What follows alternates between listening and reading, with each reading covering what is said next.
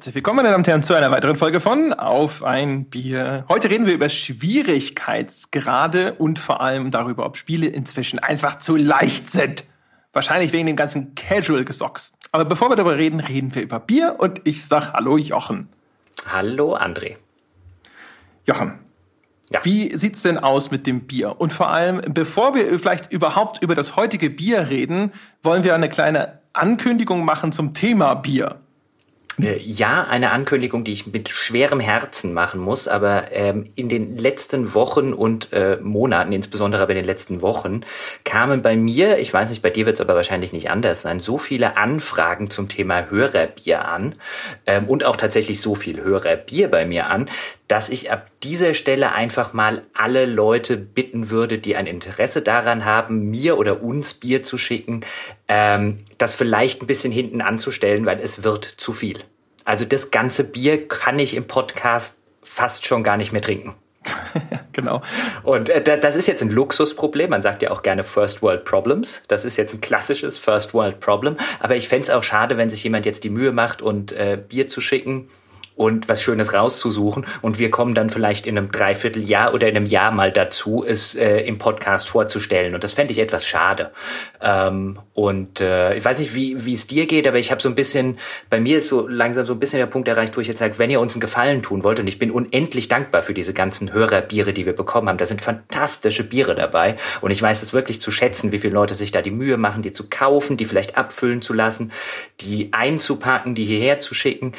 Ähm, aber es sind einfach so viele, dass ich jetzt so an dem Punkt bin, wo ich denke, wenn ihr uns weiter unterstützen wollt, dann tut ihr uns gerade eben mehr Gefallen dahingehend, wenn ihr uns vielleicht bei Patreon äh, 1, 2, 3 oder gerne auch 5 Dollar gebt, anstatt die in die Versandkosten und in das Bier zu investieren, was dann im Zweifelsfalle hier ein Dreivierteljahr rumsteht. Ja, also ich, ich habe ja anfangs so ein bisschen äh, rumgeweint, äh, auch wenn mein Kühlschrank tatsächlich auch voll ist. Äh, wir hatten ja schon drüber gesprochen, das ist echt so, als wäre halt irgendwie jede Woche Weihnachten. Aber mhm. äh, letztendlich muss ich dir recht geben, ich habe allein diese Woche habe ich vier äh, Sendungen bekommen dazu. Und äh, wirklich, es kommt jetzt der Punkt, wo also ich meine, erstmal ist die Versorgung jetzt auf mindestens drei Monate noch gedeckt. Äh, das kommt dann irgendwann der Punkt, wo man irgendwie nicht mehr alles irgendwo im Podcast vorstellen kann, ja, wo ich anfangen muss, das heimlich irgendwann mal zwischendrin wegzutrinken. Und äh, ja, also äh, wir, wir müssen zumindest vorläufig erstmal einen Stopp ausrufen. Wenn wir leer getrunken sind, melden wir uns. Dann können Interessenten gerne auch mal wieder zum Hörerbier greifen. Aber jetzt für den Moment müssen wir sagen, vielen, vielen Dank. Es ist wirklich fantastisch. Und ich habe mich jedes Mal so gefreut wie ein Kind, mhm. wenn ich diese Pakete aufgemacht habe. Aber für den Moment wir absurderweise sagen, äh, haltet ein. Ja, und wie Jochen schon sagte, also idealerweise äh, gibt ihr das Geld einfach auf Patreon aus. Das freut uns auch. Genau, wenn ihr uns also was Gutes, äh, Gutes tun wollt. Und ich finde es einfach so schade, wenn das, das ganze schöne Bier hier steht. Ich habe immer noch welche, die schon ein paar Monate alt sind, wo ich dann so ein richtig schlechtes Gewissen habe, weil da sich jemand echt Mühe gegeben hat und ich noch nicht dazu gekommen bin. Und ich will sie halt nicht heimlich trinken, weil ich immer denke, diejenigen, die sich diese Mühe gemacht haben, die haben es dann auch verdient, dass man im Podcast kurz drüber redet und es dort vorstellt und nicht einfach zwischen Tür und Angel äh, oder heimlich im Garten, wobei heimlich trinken. Mhm. ähm, aber ja, oder mit irgendwelchen Kumpels. Deswegen stehen die immer noch da und ich würde die gerne abarbeiten und die Liste wird länger und länger und länger. Genau. So, so viel dazu. Jetzt aber trinken wir. Und zwar Hörerbier, nehme ich mal schwer an. Ja, und äh, zwar habe ich diesmal äh, ein Bier, wir hatten ja neulich den Hörertreff wieder in Darmstadt, den zweiten, das war wieder ein fantastischer Abend. Ich bin, glaube ich, um Viertel nach eins oder um halb zwei irgendwo in dem Dreh gegangen und dann sa da saßen, glaube ich, noch sechs oder sieben Leute beisammen. Ähm, das indiziert, äh, dass es ein sehr, sehr netter, auch vielleicht ein bisschen ein bierseliger Abend war, aber das gehört ja dazu. Und da war auch der Nils. Und der Nils kommt aus dem Saarland und der Nils brachte mir einen Hörerkasten mit. der erste Hörerkasten. Und äh, da sind verschiedene Biersorten drin und das ist zum Beispiel eine der Sachen, wo ich dann so ein schlechtes Gewissen habe. Der kommt, der Nils kam extra aus dem Saarland, bringt mir einen Kasten Bier von der saarländischen Brauerei mit, äh, wo er sagt, die seien ganz fantastisch. Und da hat er dann auch noch vier unterschiedliche Biere in den Kasten gemixt. Also wie man das immer so bei Cola, Fanta, Mezzomix und so weiter macht. Ähm, und die würde ich zum Beispiel auch gerne probieren, weil ich einfach de, de, den Aufwand so schätze, den Nils äh, betrieben hat und so dankbar bin. Aber jetzt fange ich, äh, weil es mal wieder so schön warm ist, hat auch Nils daran gedacht, ein Radler dazu zu mischen in den Kasten, nämlich einen Naturradler von Karlsberg, aber jetzt nicht dem dänischen Karlsberg, sondern aus Homburg an der Saar. Der Aha. Karlsberg Brauerei mit K geschrieben. Ja. Ah ja. Ja, aus dann. Homburg. Ja, dann Homburg kannte ich bislang nur äh, vom äh, Fußball. Die haben irgendwie mal ein oder zwei Jahre in der ersten Liga gespielt und waren, glaube ich, waren die das? Ich glaube, das waren die, die damals äh, berüchtigt waren, weil sie Kondomwerbung in den 80ern auf den Trikots hatten. Und es einen riesen Aufschrei gab, ob man für Kondome Werbung machen darf. Ja, ich erinnere mich. Ja, ja. Mhm. Denkt denn jemand an die Kinder und so. Das probiere ich jetzt mal und in der Zwischenzeit sagst du mir, äh, was du trinkst. Daran erkennt man offensichtlich anscheinend auch, wie weit entwickelt so eine Sportart ist. In der UFC gab es nämlich jetzt, bevor sie irgendwann mal alle Fremdsponsoren einkassiert haben und nur noch ihren offiziellen äh, Sponsor, die mit Reebok haben, da gab es äh, berüchtigterweise auch überall Condom Depot Werbung. Und äh, besonders schick platziert dann auf dem Arsch von irgendwelchen Kämpfern. Fantastisch.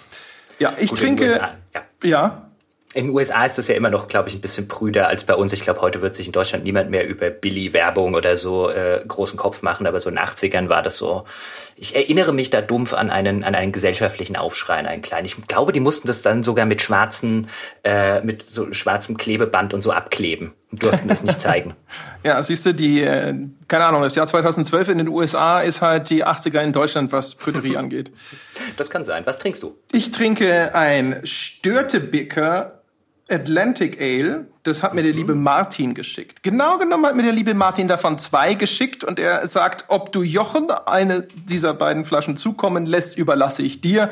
Und jetzt, wo ich weiß, dass du eh total überversorgt bist mit äh, Hörerbier, was soll das, ne? Martin. Ja, solche Dinge bitte in Zukunft nicht dem anderen überlassen. Der ist da in den ganzen organisatorischen Bereich und so. Er ist ja eher so ein Schöngeist. Ja, deswegen die organisatorischen Dinge einfach mir überlassen und mir in Zukunft alle Biere schicken und ich gebe die dann schon weiter. Also sobald wir wieder den Hörerstopp auf, äh, den. Hörerbierstopp aufgehoben haben. Ist es gut? Es ist hervorragend. Es ist, äh, wäre auch völlig verschwendet, es an dich weiterzuschicken. Ich kannte von Störtebecker, glaube ich, nur das Pilz. Äh, Ich habe von Störtebecker, was Bier angeht, noch nie gehört. Ja, ich habe gehört, dass er, dass er früher, glaube ich, ein Pirat gewesen ist. Aber ja, dass er auch was mit Bier zu tun hatte, das war mir neu. Aber das kann er gut. Ja, da gab es doch die Legende, dass er geköpft wurde und dann so viele seiner, seiner Matrosen oder seiner Mitpiraten freigekommen sind, äh, an wie vielen er kopflos vorbeirennen konnte. Oh, Ne? Hat Oh. mir, glaube ich, früher mal mein Vater öfters erzählt, diese Legende. Da sieht man mal, wie morbide ich aufgewachsen bin. ja, naja, ne? Dein Vater war ja Metzger. Ja, Also, war wie so ein Huhn halt, ne? Ja also, Wahrscheinlich äh, hat, äh, habt ihr im Hause Gebauer doch so auch immer festgelegt, wer das Auto waschen muss oder so. Wo das Huhn noch vorbeiläuft, der ist dran. ja, wir hatten weniger Hühner, mehr äh, äh, beim, beim Metzger gibt's dann, oder zumindest damals, äh, da war auch die Pute und so weiter noch nicht so groß, wie das heute vielleicht ein Thema wäre, wenn man heute eine Metzgerei hat. Das wäre dann eher so, wo das Schwein noch dran vorbeigerannt ist. Also, ja. Oder das Reh, was das betrifft. Ich wusste immer, dass du eine verstörende Kindheit gehabt haben musst. Lassen wir es einfach dabei. Gut, reden wir, reden wir über Spiele. Nein, erst reden wir noch weiter über Organisatorisches, wo du es gerade angesprochen hast. Ah, okay. Gebauer. Ja, also erstens, um gleich zu widerlegen, dass, äh, dass ich in organisatorischen Dingen nicht der Boss bin, äh, haben wir quasi ein Announcement zu machen. Äh, das machen wir jetzt schon mal an der Stelle zu allen Menschen, die Patreon-Bäcker sind, ab 5 Dollar. Ihr wisst ja, es gibt für euch ab dem nächsten Monat äh, zum ersten Mal dann nur für euch das bereits eingeführte neue Format mit mir und dem Christian Schmidt, zehn Jahre klüger. Da erscheint dann am 10. August die nächste Folge und die ist dann nur für Bäcker ab 5 Dollar aufwärts. Genau für die Menschen, die 5 Dollar mehr geben, haben wir jetzt sozusagen technisch die Voraussetzungen geschaffen, um äh, den Podcast selber bei uns nochmal zusätzlich zu hosten und über einen RSS-Feed auszuliefern, der passwortgeschützt ist. Das heißt, ihr könnt jetzt, anstatt die Episoden runterzuladen und auf euer Handy zu kopieren, diesen Feed abonnieren. Äh, wenn diese Folge ausgestrahlt wird, habt ihr den Link und das Passwort bei Patreon in den Messages und äh, auch unter den Creator-Postings für Menschen ab 5 Dollar. Das heißt, dort könnt ihr das dann einfach eintragen in eure Podcast-App iOS, Podcatcher auf Android oder weiß der Geier was, dann müsst ihr da einmal ähm, das Passwort und den Benutzernamen eingeben und danach ist dieser Feed für euch freigeschaltet. Ja, und dann könnt ihr da alle alle Premium-Folgen äh, direkt auf eure, euer wundervolles Endgerät ziehen. Das äh, ist äh, sozusagen, also wir haben da, nachdem ja jetzt äh, relativ viel Feedback kam, dass die Convenience hier echt zu wünschen übrig lässt, habe ich mich nochmal hingesetzt und habe mich damit nochmal etwas näher befasst. Und das können wir machen über dieses äh, Padlove-Plugin, das bei uns auch im Forum schon mal vorgeschlagen wurde. Damit habe ich mich ein bisschen rumgeärgert, aber jetzt, jetzt läuft's. Das einzige Problem ist, dass ich bislang nur einen RSS-Feed anlegen kann. Also es geht anscheinend nicht und falls das doch geht, dann möge mich bitte jemand aufklären, wie. Es geht anscheinend nicht, dass ich sagen kann, ich möchte zwei RSS-Feeds machen. Äh, aber in dem einen sind nur die Folgen drin und in dem anderen sind bitteschön alle Folgen drin zum Beispiel. Und deswegen kann ich das nicht auch für die Bäcker von 1 bis 4,99 Dollar anbieten. Ich kann quasi nur einen Feed machen und da ist dann alles drin. Und äh, ja, der, das heißt, erstmal gibt es das nur für die 5-Dollar-Bäcker, dann haben die das nämlich komplett und naja, es ist nachvollziehbar, dass, es, äh, dass ich nicht sagen kann, ich mache das jetzt erstmal nur für die 1-Dollar-Bäcker, die können ihre Inhalte komfortabel beziehen, aber die Leute, die mehr geben, die müssen warten. Deswegen erstmal so. Aber wie gesagt, falls jemand da eine Lösung weiß, äh, meldet euch, schickt mir eine E-Mail an andre.gamespodcast.de und so weiter. Außerdem haben wir, wie, wie ihr vielleicht gesehen habt, wir haben auch nochmal auf der Patreon-Page jetzt ein bisschen updated. Das heißt, wir haben da diese einzelnen Bäcker-Tiers, diese Stufen, das haben wir nochmal eingetragen. Und es gibt jetzt auch das Stretch Goal zu den 5000 Dollar, die wir, das wir angesetzt haben, so als unser Ziel. So können wir überleben. Ja. Ja, das war's. ja. Gut, jetzt reden wir aber dann über Spiele. Das hast du ja. übrigens fein gemacht mit, der, äh, mit dem RSS-Feed. Ja, muss danke. Man, auch mal, man danke. muss dich auch mal loben, wenn du was gut machst. Ja, wenigstens, ne? Einmal. Ja, ja kommt selten genug vor. Ja, das merke ich mir. okay, reden wir über Spiele. Ich habe jetzt lange genug geredet. Erzähl du doch mal was. War ja auch deine Idee, dein Thema, ne? Bitte. Ja, es war tatsächlich meine Idee, weil wir schon immer mal wieder, ob das jetzt bei Open World Folgen der Fall war, wo wir über lange Tutorials geredet haben, oder ob das, als wir, als wir vor längerer Zeit schon mal so ein bisschen über Elitarismus in Spielen geredet haben, äh, bei Dark Souls und so weiter, kam das so ein bisschen auf, nämlich diese, diese Frage oder diese, diese Behauptung, die dort draußen insbesondere unter den Core-Gamern häufig existiert, nämlich dass Spiele heute zu leicht wären. Und da gibt es ja zum Beispiel auch ein, ein schönes Zitat, ähm, das ist mittlerweile ja, fast anderthalb Jahre alt, aber es passt halt schön in die Diskussion, weil es auch damals viel zitiert wurde, nämlich vom damaligen EA Creative Chef, ich weiß gar nicht mehr, ob das gerade immer noch ist, der Richard Hilleman. Weißt du, ob der immer noch Creative Chef gerade bei EA ist? Ich bin mir nicht mehr sicher, ob ich wusste, dass Richard Hilleman existiert, bevor ah, du seinen Namen gesagt hast. Der Chief Creative äh, Officer von EA, zumindest damals gewesen. Ich müsste jetzt äh, ähm, äh, nachgucken, ob er das immer noch ist. Ist allerdings relativ irrelevant für das, was er gesagt hat. Nämlich, und ich zitiere ihn hier jetzt einfach mal, ähm, von einer äh, deutschen Newsseite, die das übersetzt hat. Also ist nicht meine Übersetzung, aber ich nehme an, das haben sie hingekriegt. Unsere Spiele sind sogar immer noch zu schwierig zu erlernen. Der durchschnittliche Spieler verbringt wahrscheinlich zwei Stunden damit zu lernen, wie das simpelste Spiel gespielt wird. Und zwei Stunden von jemandes Zeit, die meisten unserer Kunden zwischen ihren normalen Familienleben, zwei zusammenhängende Stunden finden, in denen man sich darauf konzentriert, zu lernen, wie ein Videospiel funktioniert, ist sehr viel verlangt. Okay, hey, die Übersetzung war jetzt ein bisschen, hatte jetzt ein bisschen holprigen letzten Satz, aber ich glaube, man hat verstanden, worum es geht. Und das hat damals für sehr, sehr viel Aufschrei unter den Core-Gamern gesorgt. Also die Seite, auf der ich jetzt hier bin, einfach nur, weil ich im Vorfeld das Zitat gesucht habe, um es vorzulesen, weil es Games Pilot. Ähm, und da firmiert das Ganze unter dem Oberbegriff oder unter der Headline noch mehr Casualisierung. Aha, aha. Und da, da sieht man so schön, wie das halt rezipiert wird, wurde von der Core Gamer Gemeinschaft. Und meine Idee für die heutige Folge war schlicht und ergreifend, die Frage in den Raum zu stellen zwischen uns jetzt im, im ersten Schritt mal und dann vielleicht auch im, im Nachgang im Forum, in den Kommentaren und wo auch immer, ob Spiele tatsächlich zu leicht sind oder ob Spiele tatsächlich zu schwierig sind. Da scheint es ja eine große Diskrepanz zu geben. Der EA Creative Chefs, der Meinung, unsere Spiele sind noch viel zu schwer. Und die Community, der Core Gamer, ist der Meinung, äh, was erzählt denn der für einen Scheiß? Weil mhm. das war der, äh, das war sozusagen der, äh, der Inhalt der, der Kritik an dieser Aussage. Und man musste ja eigentlich noch einen Schritt weiter differenzieren, weil der EA-Mensch hat ja gesagt, sie sind nur zu schwer zu erlernen. Das ist ja mhm. noch mal ein bisschen was anderes, als zu sagen, sie wären insgesamt zu schwer.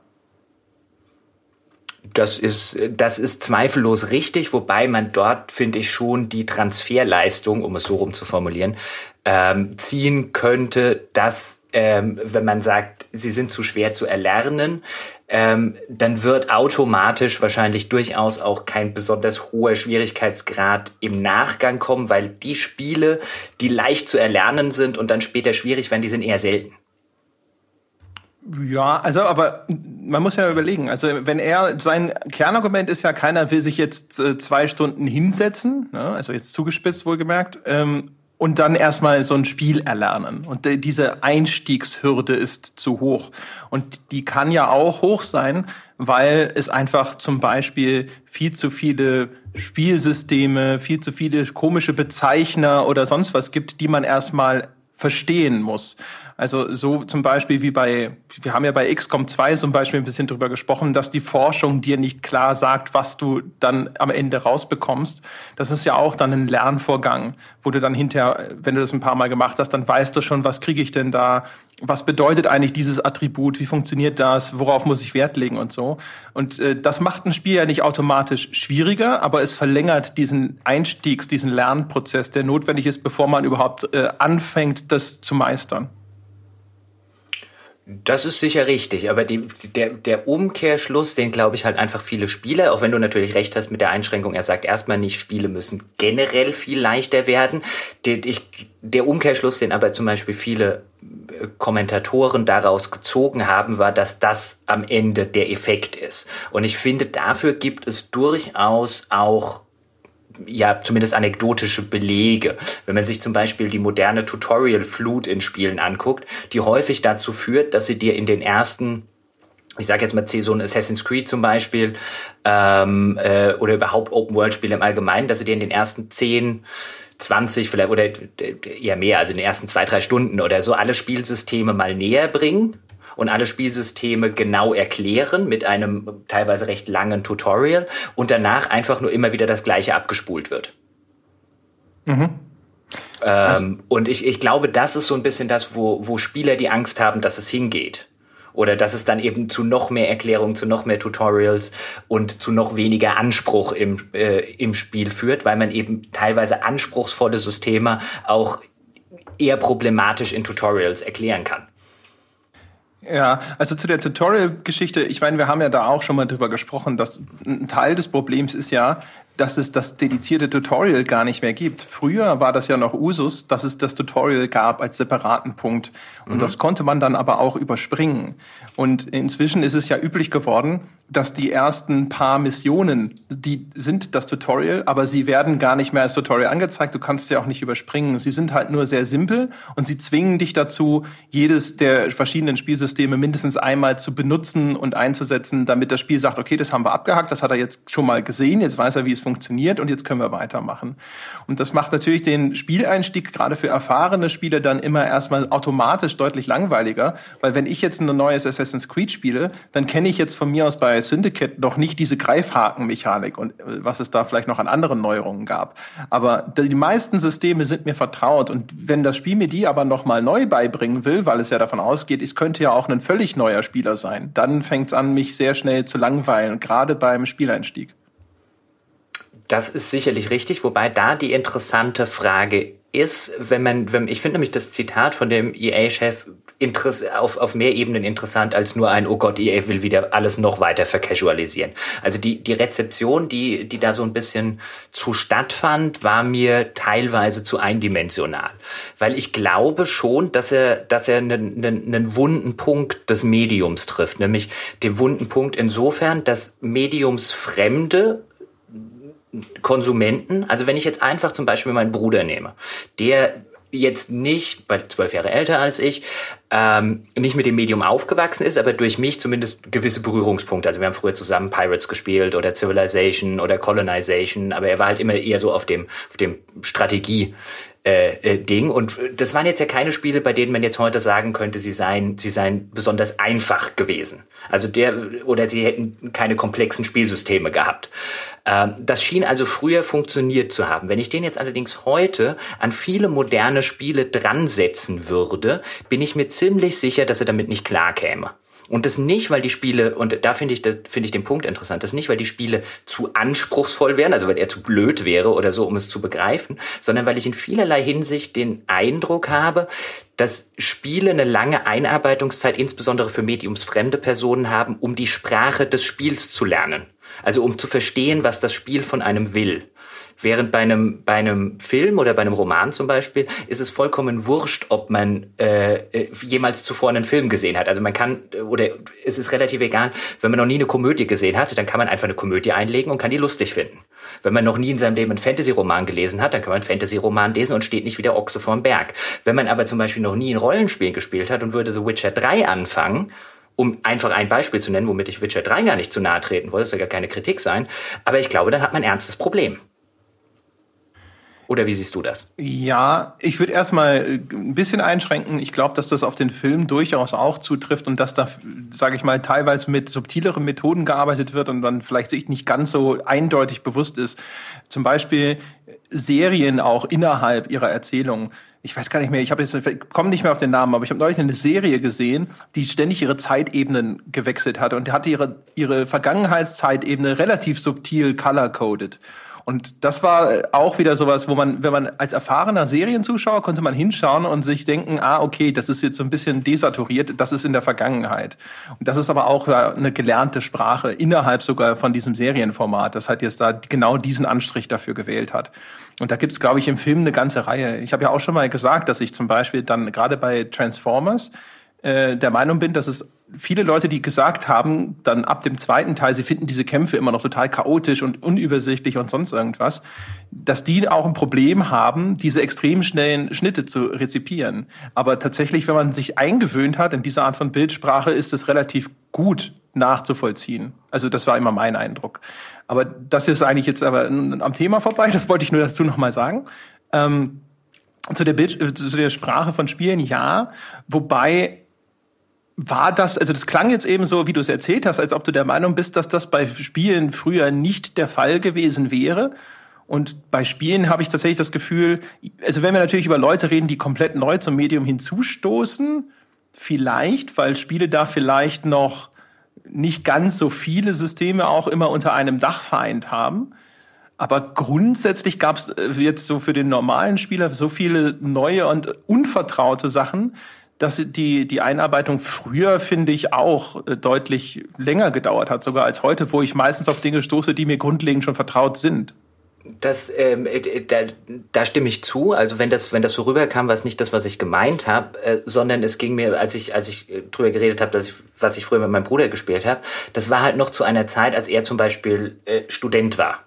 Da hat er noch keine Familie und so weiter. Da konnten wir uns ein Wochenende hinsetzen und Civilization spielen. Zum Beispiel. Jetzt hat er eine Frau, hat äh, zwei Töchter. Das heißt, wenn der heute ein Spiel spielen wollen würde, und da ging es ja teilweise in dem Hilleman-Zitat so ein bisschen drum, wenn der heute ein Spiel spielen wollen würde, dann hätte er nicht mehr das Wochenende Einarbeitungszeit oder dieses Wochenende Zeit. Der wird halt vielleicht abends sich hinsetzen und wird sich vielleicht eine Playstation kaufen oder eine Xbox und würde halt ähm, das Ding einlegen. Und äh, das sind ja vielfach die Sorte von Spielern, die von den, von den Core-Gamern, so diese Casual-Spieler, so mit ein bisschen Missachtung gestraft werden, weil ja der Eindruck entsteht, der ist ja auch nicht ganz falsch, dass wegen denen die Spiele flacher oder einfacher oder mehr casual werden.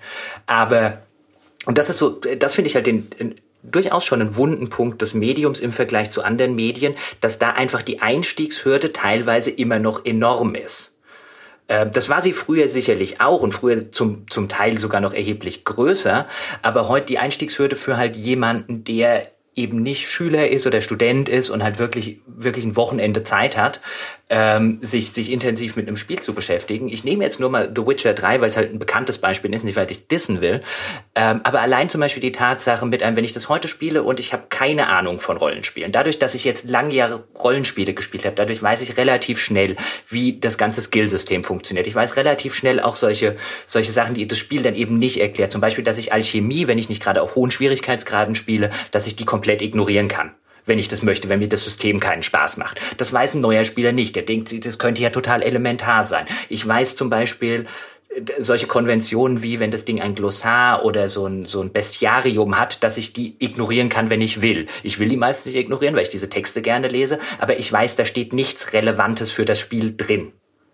Was ich jetzt wirklich brauche, um es durchzuspielen. Das weiß aber jemand, der sowas noch nie gespielt hat, äh, natürlich notwendigerweise noch nicht der denkt vielleicht, okay, ich muss jeden von diesen Einträgen lesen, da könnte ja irgendwann mal was, was Spannendes passieren. Das sind jetzt einfach nur ähm, äh, ein paar vogelwilde Beispiele, um halt deutlich zu machen, wie jemand, der die Sprache von Spielen kennt, relativ schnell filtern kann, was ist wichtig, was ist unwichtig. Was kann ich vernachlässigen? Und jemand, der das nicht kann, der wird gerade von, von solchen Spielen, denke ich, schon erschlagen. Die Frage, die sich dann stellt, ist, insofern eine, meiner Ansicht nach, ob das halt einfach legitim ist, ob Spieler halt einfach ab irgendeinem Punkt sagen müssen, okay, dann sind wir halt für die äh, weiter äh, führenden Spieler oder für die größeren Core-Gamer äh, gemacht und lassen die anderen halt außen vor. Aber mein Eindruck ist ja, dass, und deswegen auch das EA-Zitat, dass gerade die großen Hersteller noch viel, viel mehr fischen wollen in diesem, in diesem Casual-Rand äh, oder, oder in diesem Casual-Becken, als sie das ohnehin schon tun. Ja, ich meine, die Entscheidung ist ja auch längst gefallen. Das ist ja auch immer so. Also die, die Gruppe, die sich so intensiv dann jeweils mit dem Medium befasst, ist natürlich eh immer die kleinere Gruppe. Und die Leute, die das dann halt vielleicht eher ja, ne, so ja, casual konsumieren, ist die viel größere Gruppe und natürlich gerade für die großen Produktionen sind das diejenigen, die die eigentliche Zielgruppe hinterher darstellen. Übrigens, bevor uns die Witcher-Fans auf Dach steigen, will ich kurz anmerken, dass in dem Bestiarium durchaus ein, zwei Dinge drinstehen, die gut zu wissen sind. Zumindest, glaube ich, wenn du diese Schwertöle hinterher auf den höheren Schwierigkeitsgraden benutzen musst, dann gibt es da Hinweise, wie du den Viechern beikommen kannst und so, also gerade bei etwas schwierigeren. Ja, aber das, das, das Öl wird dir ja sogar schon ange... Also den Eintrag musst du tatsächlich nicht lesen, dir wird ja das Öl schon angezeigt im, im Bildschirm. Und ja, es gibt bestimmt auch ein oder zwei Einträge, die helfen. Deswegen habe ich ja gesagt, wenn man es nicht gerade auf höheren Schwierigkeitsgraden spielt. Wie jetzt der Casual. Wolltest du nur sagen. Ja, genau. Also da, da stehen teilweise bestimmt auch interessante Sachen drin, aber es ist nichts, was man zur Lösung des Spiels braucht. Im Großen und Ganzen sicher nicht. Genau. Und äh, ja, also wie gesagt, also ich glaube, da braucht man gar nicht groß drüber diskutieren. Die, die Zielgruppe von den großen Massentiteln, die, die ist nicht der Supercore-Spieler. Ja, für die gibt's inzwischen so ein paar eigene Angebote. Aber ja, und auch ansonsten, wir haben ja in der Folge drei am Beispiel von Dark Souls auch schon so ein bisschen über diesen Core-Gamer-Elitarismus gesprochen. Dass der Eindruck damals entstanden ist, ich glaube, da ging es noch um Dark Souls 2, ähm, dass die Leute diesen hohen Schwierigkeitsgrad, also aus ihrer Sicht hohen Schwierigkeitsgrad, deswegen auch so gefeiert haben, weil sie das Gefühl hatten, jetzt werden endlich mal diese ganzen Gelegenheits-Nerds Spackos ausgeschlossen. Ja, also dieses ganze Gesocks, das es ja eigentlich gar nicht verdient hat, sich Gamer zu nennen und für die man ja auch Spiele gar nicht produzieren sollte. Das sicherlich. Ich würde noch gerne auf eine Sache zurückkommen, bevor ich es vergesse, weil du, was du vorher zu anderen Medien gesagt hast, jetzt bei Filmen oder Serien. Das stimmt sicherlich, dass auch dort Konventionen oder eine interne, ein Jargon, um das so zu äh, formulieren, existiert, den man teilweise verstehen muss oder sollte, um wirklich alle Nuancen zu begreifen. Aber es ist eher schwierig, eine, würde ich jetzt behaupten, äh, gibt es bestimmt auch, aber im, im großen Stile ähm, kann man bei, bei den meisten Filmen, Serien oder Romanen, an die kann man ohne Vorwissen das äh, ohne Medium, ohne großes Mediumsvorwissen rangehen. Teilweise, ähm, zum Beispiel schön finde ich es an, äh, um jetzt mal ein Beispiel zu nennen, Dr. Strangelove. Dr. Strangelove von, von Kubrick, der parodiert ja und persifliert ja relativ viel. Aber im, im, im ganz offensichtlichen Bereich zum Beispiel finde ich immer wieder interessant, wie viele Leute den Film total schätzen mögen, an der Universität vielleicht sogar Arbeiten drüber schreiben und noch nie Failsafe geguckt haben, den Film, den er am offensichtlichsten parodiert weil der in Deutschland nicht sonderlich bekannt ist. Heißt, glaube ich, auf Deutsch Angriffsziel Moskau. Ist übrigens fantastisch. Wer ihn noch nicht kennt, äh, so ein, ein, ein Kammerspiel. Ähm, in Schwarz-Weiß gab auch ein Live-Remake irgendwann in den 90er Jahren mit äh, George Clooney und Harvey Keitel. Aber ich empfehle das, äh, das Kammerspiel in Schwarz-Weiß. Das ist fantastisch von Sidney Lumet. Ähm, aber das ist so ein Beispiel, wo man halt sagt, offensichtlich können auch Leute sowas wie Dr. Strange total super finden, weil das so, so ein Film ist, äh, bei dem sich, ich nenne ihn nur als Beispiel, bei dem sich halt viele Dimensionen erst erschließen, wenn man halt die Gegenstände kennt, die er persifliert. Aber selbst wenn man die nicht kennt, ist es ein sehr lustiger Film. Und äh, bei, den, bei der Sprache von Spielen ist es halt häufig nicht weniger so, dass man unbedingt die Vorgänger äh, äh, kennen muss oder irgendwelche kulturellen Bezüge, die dort hergestellt werden, weil sich Spiele ja gerade äh, in der Moderne sehr anstrengen, dass jedes für sich selber gilt und man eben die Vorgänger alle nicht gekannt haben muss ähm, sondern es ist teilweise immer noch so, und da stimme ich durchaus dem EA-Mensch in der Beziehung zu. Ähm, will jetzt nicht sagen, dass ich komplett mit ihm d'accord gehe, dass wir alle Spiele irgendwie leichter machen müssen und so weiter, um Gottes Willen, aber in der Hinsicht zu, dass ich glaube, dass ein Wunderpunkt des Mediums Spiel wirklich immer noch ist, dass viele, viele Spiele dieses Mediums existieren, die ein, Vor, ein, ein durchaus nicht zu unterschätzendes Vorwissen mit dem Medium voraussetzen. Das wäre durchaus eine These, die ich immer noch halten würde. Also ja, wenn, wenn du komplett neu da herantrittst, garantiert. Also auch das haben wir, glaube ich, an anderer Stelle schon mal diskutiert. Man vergisst sehr schnell, wie unglaublich kompliziert es völlig am Anfang gewesen ist, zum Beispiel mit zwei Analogsticks so einen Ego-Shooter zu spielen, als die das erste Mal aufkamen. Die, so die Koordination dieser beiden Sticks dann, um sich durch die Welt zu bewegen und dann eben auch noch sehr schnell und dynamisch auf Ziele zu reagieren das war am Anfang nicht trivial. Das hat man inzwischen halt so oft gemacht und dann ist es wie Fahrradfahren. Irgendwann denkst du, ja, ist ja total einfach. Fahrradfahren ist ja, ja. total billig, kann jeder, kann ich mit verbundenen Augen. Aber da hat man auch inzwischen vergessen, dass man halt am Anfang auf den ersten paar Metern aufs Maul gefallen ist. Und so geht's natürlich auch vielen Spielern. Also in der Hinsicht gebe ich dir völlig recht, wenn wir jetzt natürlich darüber sprechen, dass Leute wirklich jetzt völlig neu zum ersten Mal sowas ausprobieren lässt sich aber natürlich zu einem gewissen Grad nicht vermeiden. Also bei Navigation im dreidimensionalen Raum ist es äh, aus gutem Grund wahrscheinlich das etablierte Steuerungssystem zum Beispiel. Äh, ich glaube, es geht halt eher darum, wie werden solche Dinge eingeführt und wie macht man es den Leuten überhaupt möglich, den Einstieg zu finden in das Medium. Ja, aber dann sind wir jetzt, just da sind wir dann wieder bei der, zum Beispiel bei der Tutorial-Wahn. Weil man, du hast ja vorher gesagt, wie, wie viele Leute mittlerweile, du ja selber und ich genauso, von diesen Zwangstutorials genervt sind. Insbesondere in Serien, wenn man halt sagt, ich habe schon die letzten fünf gespielt, du musst mir nicht wieder sagen, wie man sich hier bewegt, ich weiß das schon oder wie man hier eine Fassade hochklettert oder wie man hier äh, einen Takedown macht und, und, und, was es da nicht alles gibt. Die Frage wäre allerdings, auch da finde ich es ganz spannend, der Core-Gamer ist komplett genervt. Ähm, die Frage wäre nur, ist tatsächlich das ausgelagerte Tutorial die bessere Wahl? Oder hat man das nicht abgeschafft, weil man gemerkt hat, die Leute spielen es nicht? Das, ähm, ich weiß nicht, ob das automatisch bedeutet, dass das dann nicht trotzdem die bessere Wahl wäre ehrlich gesagt. Also die Option, das zu überspringen, weiß ich nicht. Das Problem ist natürlich, und das war auch schon bei den Tutorials damals so, es gibt immer noch so zwei, drei Dinge, die will ich auch als erfahrener Spieler erfahren, weil die eben nicht total etabliert sind. Und die waren blöderweise auch irgendwo am Ende des Tutorials drin. Und wenn ich das übersprungen habe, dann habe ich die nicht mitbekommen und dann habe ich tatsächlich bestimmte Spielsysteme nicht gesehen und konnte die nicht vernünftig einsetzen die Tutorials hat man halt immer auch nach diesem One-Size-Fits-All-Prinzip gemacht. Und ich glaube, es wäre tatsächlich sinnvoll, diese Trennung weiter vorzunehmen, aber die Tutorials sind dann halt echt nur für blutige Anfänger. Und die Systeme, die nicht selbstverständlich sind, wie wie bewege ich die Kamera, gehen Sie mal dahin oder gucken Sie auf den Punkt. Also wirklich Systeme, die man nur den totalen Einsteigern beibringen muss, wie sie ja, ich glaube, am Anfang von Metal Gear Solid 5 zum Beispiel auch noch ein, integriert sind als Training. Mhm. Solche Geschichten. Das können Sie dann ins Tutorial packen und all die anderen Sachen, die tatsächlich jetzt für das Spiel individuell sind, die dürfen Sie mir gerne auch am Anfang beibringen. Dagegen habe ich nichts. Die, die, die Sache ist aber ja die, es gab ja mal eine Zeit, wo genau das der Fall war wo es halt diese optionalen Tutorials gab, die einem wirklich noch die kompletten Basics beigebracht haben. Wie laufe ich, wie gucke ich mich um und so weiter.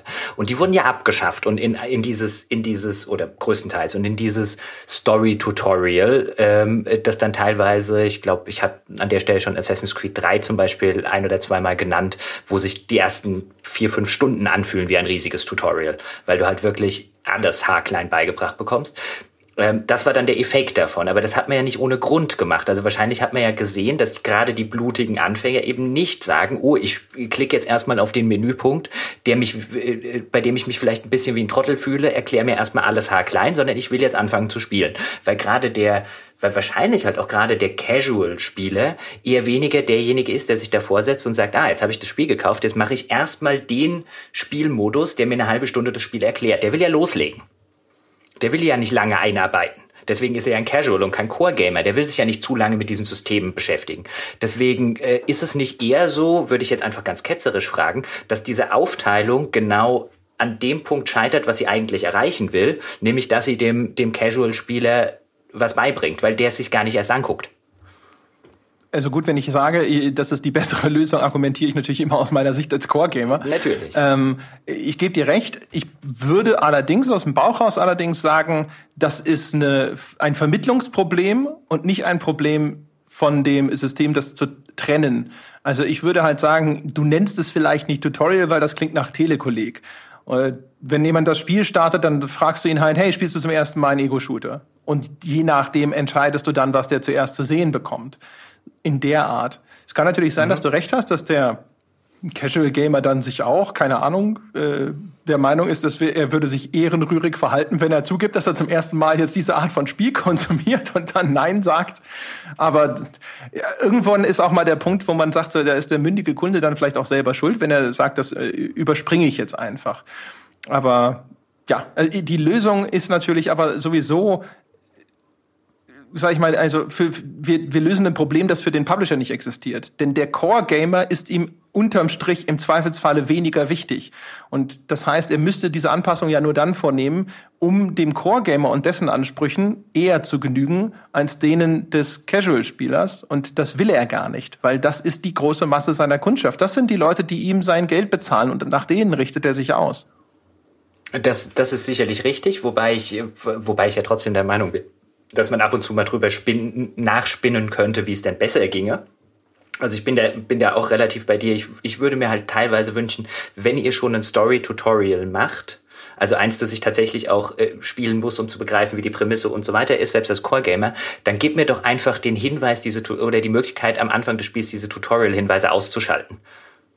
Also das, das wäre ja schon so, ich spiele zwar immer noch diesen Story-Aspekt, der dann vielleicht nicht sonderlich spielerisch sonderlich anspruchsvoll ist, aber wenn ich vor der Wand stehe, erklärt mir das Spiel nicht erst haarklein, am besten noch mit irgendeiner Animation und allem drum und dran, wie das Klettern geht, sondern wenn ich das vorher ausschalte, ähm, dann kann ich das alleine machen. Ich finde, das wäre zum Beispiel ein guter erster Zwischen- oder sinnvoller erster Zwischenschritt. Aber du hast natürlich sicherlich recht, dass ähm, da insofern wenig Entwicklungszeit und wenig Manpower reinfließt, weil man eben sagt, das sind das ist, das ist nicht mein Zielpublikum, beziehungsweise das ist ein Publikum, das kauft mich eh. Ich glaube, das spielt noch mehr eine Rolle, als die interessieren mich nicht. Sondern ich glaube, der, der bei dem Publisher ist zum Beispiel der Assassin's Creed-Fan, der jetzt schon fünf Dinger gekauft hat, der spielt auch das sechste, auch wenn ihn das nochmal mit Tutorial nervt. Der ist Fan. Ja, Moment, ist hier gerade Krankenwagen-Action. ähm, ja, das, äh, das ist sicher richtig was mich mal, ich meine, grundsätzlich ist natürlich auch immer die Sache mal weggegangen von diesem Tutorial-Thema. Mhm. Also Schwierigkeitsgrad ist ja auch erstmal grundsätzlich eine sehr subjektive Geschichte. Mhm. Ähm, der eine sagt, ja, Spiele sind heutzutage zu leicht. Die Frage ist nur, was genau bedeutet das denn? Also meistens ist es ja erstmal eine Frage der Relation. Jetzt, also der langjährige Core-Gamer bezieht das dann auf Computerspiele, die Jahre, wenn nicht Jahrzehnte zurückliegen und die waren im Vergleich viel schwieriger. Jetzt mhm. rein spielhistorisch betrachtet, wenn jemand so lange dabei ist, dann redet er teilweise über Spiele, die noch Automatenumsetzungen waren. Also Spiele, die da, dazu designt waren, dass der Spieler auch häufig scheitert, damit er Münzen nachwerfen muss. Die waren aber nie deswegen so designt, weil jemand gedacht hat, so macht das am meisten Spaß. Jetzt kann es sein, dass viele Leute daraus die meiste Befriedigung gezogen haben, solche großen Hürden zu überwinden. Aber per se ist das jetzt äh, häufig dann eine Feststellung, wo man zumindest hinterfragen muss, ist das denn gutes Game Design? Ist das eine valide Forderung, mit der tatsächlich selbst unter den Core-Gamern einer großen Menge an Menschen jetzt geholfen wäre? Und die zweite Frage ist natürlich, wo, worin würde man überhaupt festmachen, dass Spiele heutzutage zu leicht sind? Also ich meine, wo würde man dann eine Grenzziehung überhaupt verorten können? Ich finde das eine gute Frage und äh, das war auch einer der Punkte, auf die ich äh, äh, zu sprechen kommen wollte, weil das führt uns wieder so ein bisschen zurück an den Anfang mit der Sprache des Spiels. Ich glaube, ein extrem großer Anteil, nicht komplett, aber ein erheblicher Teil dieser Kritik Spiele waren früher schwieriger, das sind heute zu leicht, liegt daran, dass die, dass die Leute im Laufe der Jahre und die Spieler im Laufe der Jahre einfach die Sprache des Mediums so sehr verinnerlicht haben, dass für sie Dinge leicht erscheinen heute, die früher schwierig waren. Ich glaube, das spielt, das spielt im, im, äh, in, diese, in dieser Frage eine große Rolle. Das sieht man immer an so Nostalgiediskussionen. Wenn wir jetzt zum Beispiel mal ein konkretes Spielebeispiel nehmen, nehmen, nehmen wir zum Beispiel Fallout 4. Einfach, weil es auch wieder ein Beispiel ist, was einfach wahrscheinlich viele Leute kennen. Und der Schwierigkeitsgrad in Fallout 4. Fallout 4 ist kein Spiel, das in irgendeiner Form schwierig ist. Also es gibt keine, gibt keine besonders äh, schwierigen Stellen in diesem Spiel. Du kannst in den Gesprächen nicht wirklich was verkehrt machen. Es gibt sehr, sehr wenige Rätsel, wenn überhaupt irgendwas. Die einzige Schwierigkeit, um das runterzubrechen, ist, liegt eigentlich darin, wie viel Schaden die Gegner vertragen und wie viel Schaden du fressen kannst. Und darüber basiert ja Fallout auch seinen, seinen Schwierigkeitsgrad. Das Einzige, was es letztlich tut, ist, es reduziert deine Gesundheit und schraubt die der Gegner hoch. Das mhm. ist alles, wo dieses, diese Spielmechanik eine Schwierigkeit herziehen kann. Ähm, wie viel Schuss braucht bis der Gegner tot ist und wie viel braucht er, um dich zu töten. Viel mehr kannst du da auch spielmechanisch nicht machen. Das ist aber keine moderne Sache. So funktionieren die meisten Rollenspiele, die schon Schwierigkeitsgrade hatten, seit es Rollenspiele gibt. Also das ist, weißt du, worauf ich hinaus will? Das ist, das ist jetzt nicht so ein, oh, die haben Fallout 4 runtergecasualt, sondern es ist halt als System einfach mittlerweile so durchschaubar und so durchsichtig. Ähm, und man kennt diese Systeme alle so gut, dass es viel leichter mir heute mit 37 fällt, das zu exploiten, als mir das vielleicht mit 16 gefallen wäre, wo solche Systeme für mich neu waren. Genau. Also im Grunde genommen ist ja wahrscheinlich Schwierigkeitsgrad, wenn man es mal ganz runterbrechen wollte, meistens die Wahrscheinlichkeit des Scheiterns. Und dann in der Erweiterung, wie hart fällt die Strafe aus für das Scheitern. Und ich gebe dir völlig recht, ein großer Fortschritt von Computerspielen ist es ja eigentlich, dass sie in der Lage sind, ihre Systeme transparenter zu machen dass ich also nicht erst seitenweise Text lesen muss, zum Beispiel, bevor ich genau verstehe, was überhaupt passiert, wenn ich eine bestimmte Aktion auslöse. Das ist ja zum Beispiel auch ein großer Unterschied. Wenn ich früher ein Rollenspiel gespielt habe, da haben wir, glaube ich, als wir mal ganz kurz über Pillars of Eternity gesprochen haben, mhm. haben wir darüber geredet, weil ich gesagt habe, ich kenne dieses ganze Dungeons and Dragons Regelwerk nicht. Und das ist relativ voll mit relativ spezifischen Begriffen, wo ich dann erstmal nachschauen musste und das Spiel mir dann halt erklärt, ah, das macht dann das und das und dann macht es einen Wurf auf diese oder jene Fähigkeit und dann bestehst du das und dann passiert das. Wenn man das dann alles erstmal begriffen hat, dann kann man solche Systeme dann effektiv nutzen. Das ist aber eigentlich jetzt rückständig, sage ich einfach mal so. Und ein Spiel, das in der Lage ist, etwas ganz Ähnliches zu machen, das aber so transparent darzustellen, dass ich das intuitiver nutzen kann, ohne mir erstmal irgendwie zu überlegen, wie das mathematisch funktioniert, äh, ist deswegen nicht schlechter. Ich würde sogar behaupten, es ist erstmal grundlegend ein besseres Spiel. Und ich glaube, der Unterschied ist tatsächlich, dass früher Spiele durchaus noch, äh, sag ich mal, die Wahrscheinlichkeit deines Scheiterns war früher deutlich höher angesetzt, aber vor allem waren, glaube ich, die Strafen teilweise schärfer. Ich glaube, wo Spiele durchaus einen sehr großen Gang zurückgeschaltet haben, ist eben bei der Bestrafung von Fehlern, wenn man scheitert. Ich würde zuerst gerne nochmal auf die Rollenspiele, weil das finde ich ein interessanter Punkt. Ich bin nicht vollständig bei dir, wenn du sagst, dass das für ein besseres System sorgt, weil das finde ich ganz interessant. Wenn wir uns gerade die klassischen Rollenspiele angucken, du hast es Pillars of Eternity als Remake des Klassikers genannt, oder auch, was ja häufig so als ein sehr anspruchsvolles, komplexes und ein Rollenspiel gilt, sind ja die, die alten Black Isle Sachen, Battle, äh, Battle Isle sag ich schon, Baldur's Gate, Baldur's Gate 2. Und wenn wir, wenn wir uns da den Schwierigkeitsgrad angucken, auch der definiert sich in Baldur's Gate zum Beispiel zu einem absolut erheblichen, äh, ich will nicht sagen kompletten, aber zu einem sehr erheblichen Teil durch die Stärke der Monster. Wie viel Schaden füge ich denen zu in den Kämpfen? Wie viel machen die mir? Und der, der Anspruch des Spiels basiert in dem Fall, du hast ja schon richtig gesagt, aus dem, aus dem Verständnis des Regelwerkes und aus diesem Gaming the System. Also du musst das System verstehen und letztlich spielst du gegen das System. Und du verstehst, aha, der Gegner hat den und den Rüstungswert, ich brauche die und die Waffe, um den Rüstungswert zu schlagen. Dann hat er die und die Spezialfähigkeiten, deswegen muss ich vorher Zauber, Schutzzauber X oder Y wirken. Und ich brauche vielleicht Klasse äh, Z, um gegen den äh, großen Leech noch, was weiß ich, der hilft mir dann der Paladin.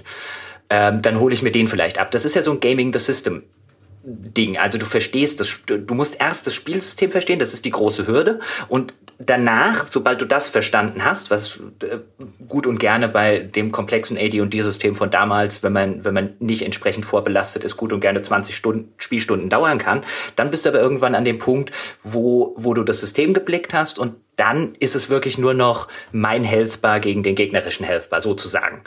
Und sobald du das wegnimmst, was ja, das ist ja das, was moderne Spiele machen, zum Beispiel in, äh, die, die, in dem Fallout-Beispiel, ist es ja wirklich von vornherein nur Healthbar gegen, also Lebensbalken gegen Lebensbalken. Und du musst das ganze System gar nicht mehr großartig äh, verstehen. Auch das haben sie ja runtergebrochen in Fallout 4, haben wir in der Fallout-Folge schon, schon drüber gesprochen. Und wenn du diese Dimension aber wegnimmst, dann geht dir tatsächlich meiner Ansicht nach ein erheblicher Teil der Herausforderung und des Anspruchs flöten. Ob man diese Herausforderung jetzt mag, weil du zum Beispiel sagst, ich will aber dieses ganze Komplexsystem nicht lernen, ist wieder eine andere Sache. Aber ich würde nicht sagen, dass es deswegen zwangsläufig bessere Spiele sind. Es ist halt eine andere Form des Spielens. Das früher war schon eher so, ich erstmal ich erlerne die Regeln eines Brettspiels, um es so rum zu formulieren, oder in dem Fall eben eines Pen and Paper Rollenspiels. Und heute hat man das ganze Regelwerk einfach rausgenommen. Ja, Vorsicht, da muss ich mich vielleicht noch besser erklären. Ich okay. habe gesagt, die Transparenz ist besser. Was ich damit meine, ist folgendes, also vielleicht mal ein bisschen granularer in, in das Beispiel reingegangen.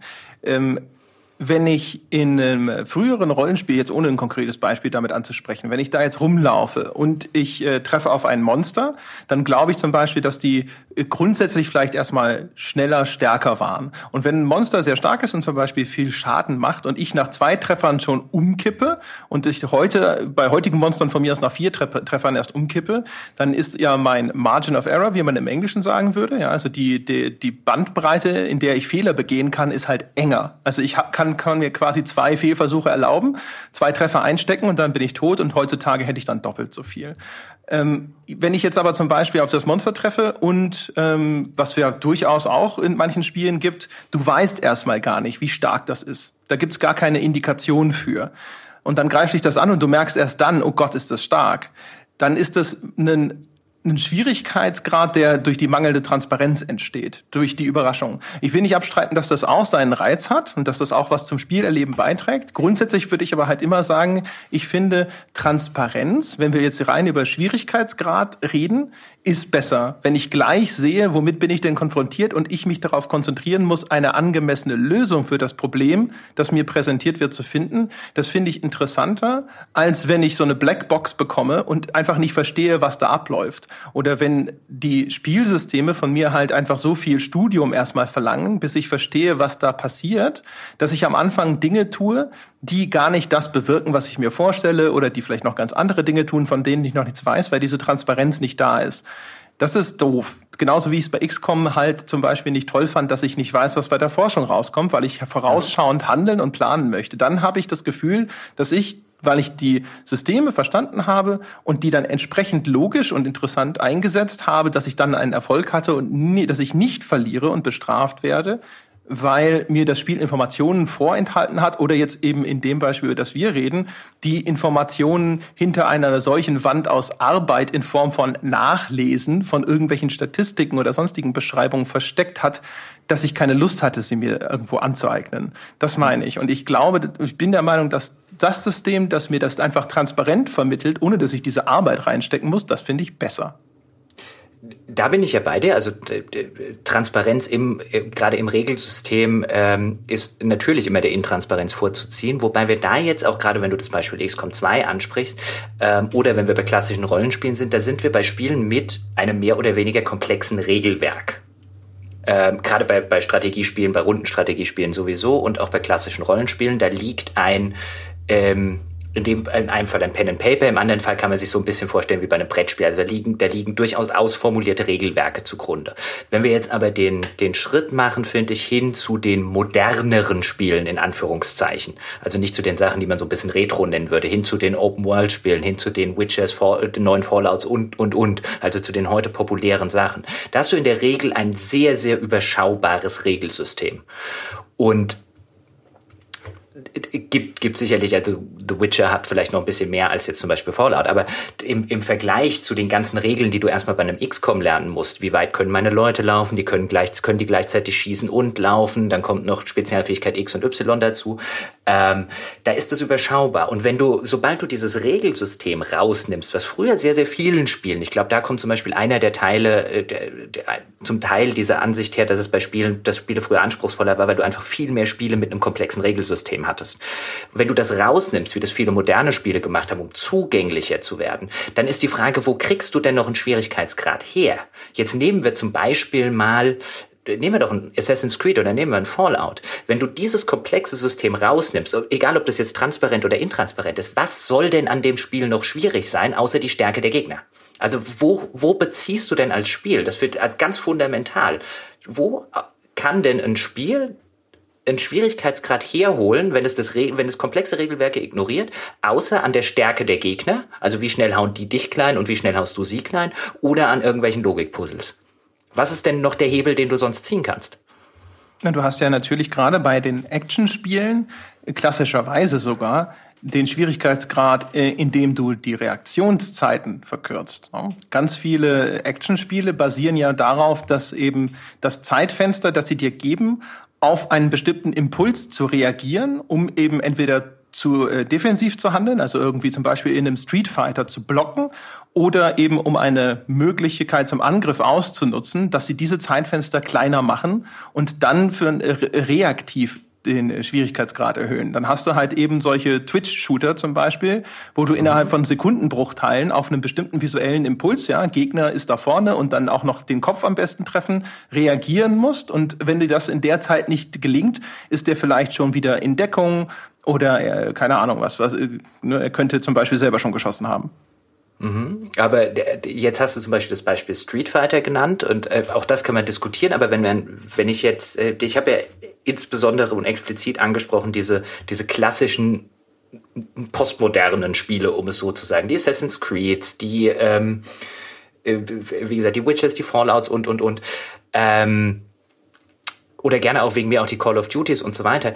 Wie, die, da trifft jetzt ja nicht unbedingt das Prinzip des Twitch-Shooters zu. Also nehmen wir zum Beispiel ein Assassin's Creed, auch weil es auch ein schönes plakatives Beispiel ist. Wie machst du denn ein Assassin's Creed schwieriger? Wenn du jetzt Spieldesigner bist, was macht man denn bei einem Assassin's Creed, um es schwieriger zu machen? Naja, also das Simpelste ist ja das, was ich eben beschrieben habe. Bei Assassin's Creed ist es ja so, dass du so einen visuellen Impuls hast, wenn der Gegner im Begriff ist, dich zum Beispiel anzugreifen. Und diese Vorwarnzeit kannst du verkürzen. Das ist richtig. Wird dann aber, und das ist das, worauf ich hinaus will, wird dann ein besseres Spiel draus?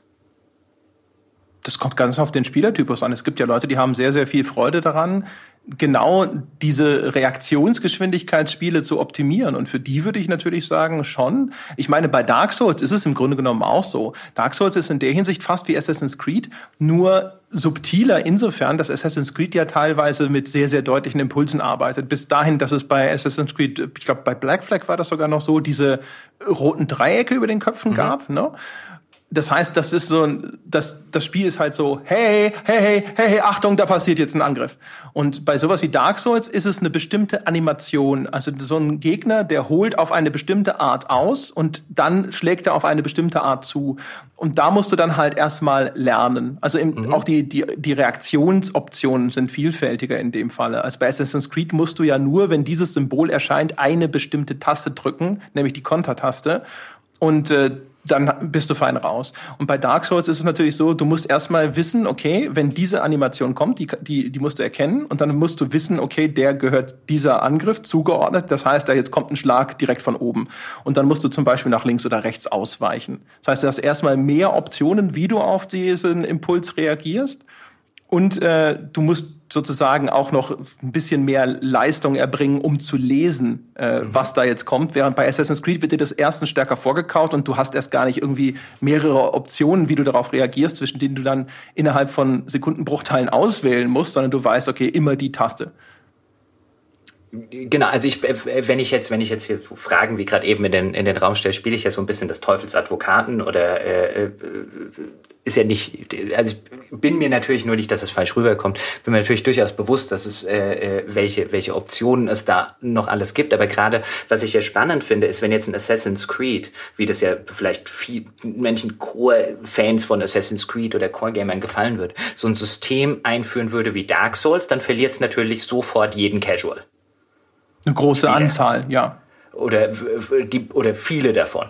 Ähm, weil, weil für die dieses Erlernen des Angriffsmusters und dieses daran scheitern und so weiter, halt die, die in dieses Zitat, was ich, worüber wir am Anfang geredet haben, so ich habe abends zwei Stunden Zeit und will jetzt nicht fünfmal eingehen, bis ich kapiert habe, okay, wenn die Wache von links zuschlägt, dann muss ich, äh, muss ich die äh, Sache machen, wenn sie von oben zuschlägt, muss ich anders reagieren. Ähm, und wahrscheinlich, oder könnte ich mir vorstellen, ist es ein Problem, beides zu integrieren? Das wäre ja die, die logische Folge daraus, um bessere Spiele zu machen, wäre, dass man einfach sagt, dann mach doch beides. Mach doch die optional einblendbare Kontertaste äh, für, für den Casual-Spieler und äh, lass sie ausblenden und anhand der Bewegungen nachvollziehen, wie die Angriffe funktionieren für den Nicht-Casual-Spieler. Aber ich nehme an, dann müsste man so erheblich viel mehr Arbeit reinstecken in die Entwicklung und die, die Animationen der Figuren, damit das alles wirklich übereinstimmt mit den Angriffen, die nachher folgen, ähm, dass es sich schlicht nicht rentiert, oder? Auf jeden Fall. Also äh, auf, auf ganz verschiedenen Ebenen. Also zum einen, du müsstest im Grunde genommen zwei unterschiedliche Spielsysteme reinprogrammieren, die du dann auch noch unabhängig voneinander balancen müsstest. Du müsstest davon die größere Arbeit in das stecken für den Hardcore-Spieler, der, der ja erwiesenermaßen sozusagen nicht derjenige ist, mit dem du das meiste Geld verdienst. Ich würde aber bei dem Fall Assassin's Creed sogar noch was ins Feld führen. Und zwar, ich glaube, dass dir dann auch sehr viel von dieser filmischen Anmutung verloren geht. Assassin's Creed lebt ja auch ein bisschen davon, dass es so, du kommst in so einen gewissen Flow rein bei dem Spiel. Gerade weil es so simpel ist und weil, weil du auf so ganz eindeutige visuelle Impulse reagierst, kannst du das nach vergleichsweise relativ kurzer Zeit extrem flüssig spielen und dadurch entstehen dann relativ spektakuläre Kämpfe. Also auch, weil die so eine enorme Animationsvielfalt beim Helden haben. Und du reagierst halt einfach immer nur auf das eine rote Dreieck, auf das nächste rote Dreieck und so. Und der, der macht dann schon coolen Shit den steuerst du ja gar nicht direkt, sondern dann wird er auch häufig auch sogar einfach eine zufällig abhängig auch von der Position zum Gegner oder äh, etc. eine bestimmte Animation abgespult, ja, aber dann springt er halt das eine Mal rüber und rammt ihn den Tomahawk ins Hirn und das nächste Mal dann nimmt er ihm die Lanze weg und er durch gleich zwei auf einmal. Und das sieht halt einfach sehr sehr cool aus. Und man sieht es schon im direkten Vergleich mit äh, Dark Souls, da sind die Kämpfe halt einfach nicht so filmisch, weil wenn ich dem Spieler erstens mehr Handlungsoptionen anbieten will, also wenn er jetzt äh, auf diesen Impuls, wenn er dann nicht immer nur stumpf diese eine Taste drücken können soll, sondern er hat dann verschiedene Optionen, wie er darauf reagiert und die eine ist vielleicht auch noch besser als die andere idealerweise, dann heißt das aber meistens auch, dass ich ihm dann eben in der Situation mehr Kontrolle gebe. Und dann entstehen halt so Kämpfe wie in Dark Souls, dann rollen die Leute wild über den Boden und es sieht halt einfach bekloppt aus im Vergleich zu einem Assassin's Creed. Das stimmt und weil du gerade das schöne Wort Flow benutzt hast, es gibt ja dieses Free-Flow-System, wie es genannt wird, was die, die Batman-Spiele populär gemacht haben, was dann zum Beispiel auch das Shadows of Mordor äh, benutzt hat. Und da sieht man, finde ich, schön den Unterschied zwischen, auch in der Rezeption, zwischen gut umgesetzt, weil ich würde jederzeit sagen, das Free-Flow-System von Batman finde ich in der Hinsicht, wenn ich die beiden vergleiche, besser als dieses äh, äh, sture Kontersystem, was Assassin's Creed jahrelang hatte. Ähm, und bei Assassin's Creed, dem wurde ja immer wieder vorgeworfen, das Kampfsystem sei zu leicht und zu banal und so weiter. Und das ist nicht leichter als das von Batman. Es ist nur nicht so cool. Weil du bei Batman in diesen Flow reinkommst. Und ich habe im, im, Vergleich viel seltener eine Kritik am Kampfsystem von Batman oder Shadows of Mordor gelesen, als an Assassin's Creed, obwohl es spielerisch aufs Gleiche hinausläuft, nämlich eine Abfolge von Quicktime-Events. Ja, und ehrlich gesagt, also ich finde, das ist ja eine sehr persönliche Meinung, aber ehrlich gesagt gefällt mir Assassin's Creed in der Hinsicht besser, hm? weil bei Batman dadurch, also damit dieses Free-Flow-System funktioniert, muss es so eine automatische Ausrichtung der Figur nachschieben. Also kleiner Disclaimer, der, das letzte Batman, das ich gespielt habe, war Arkham City.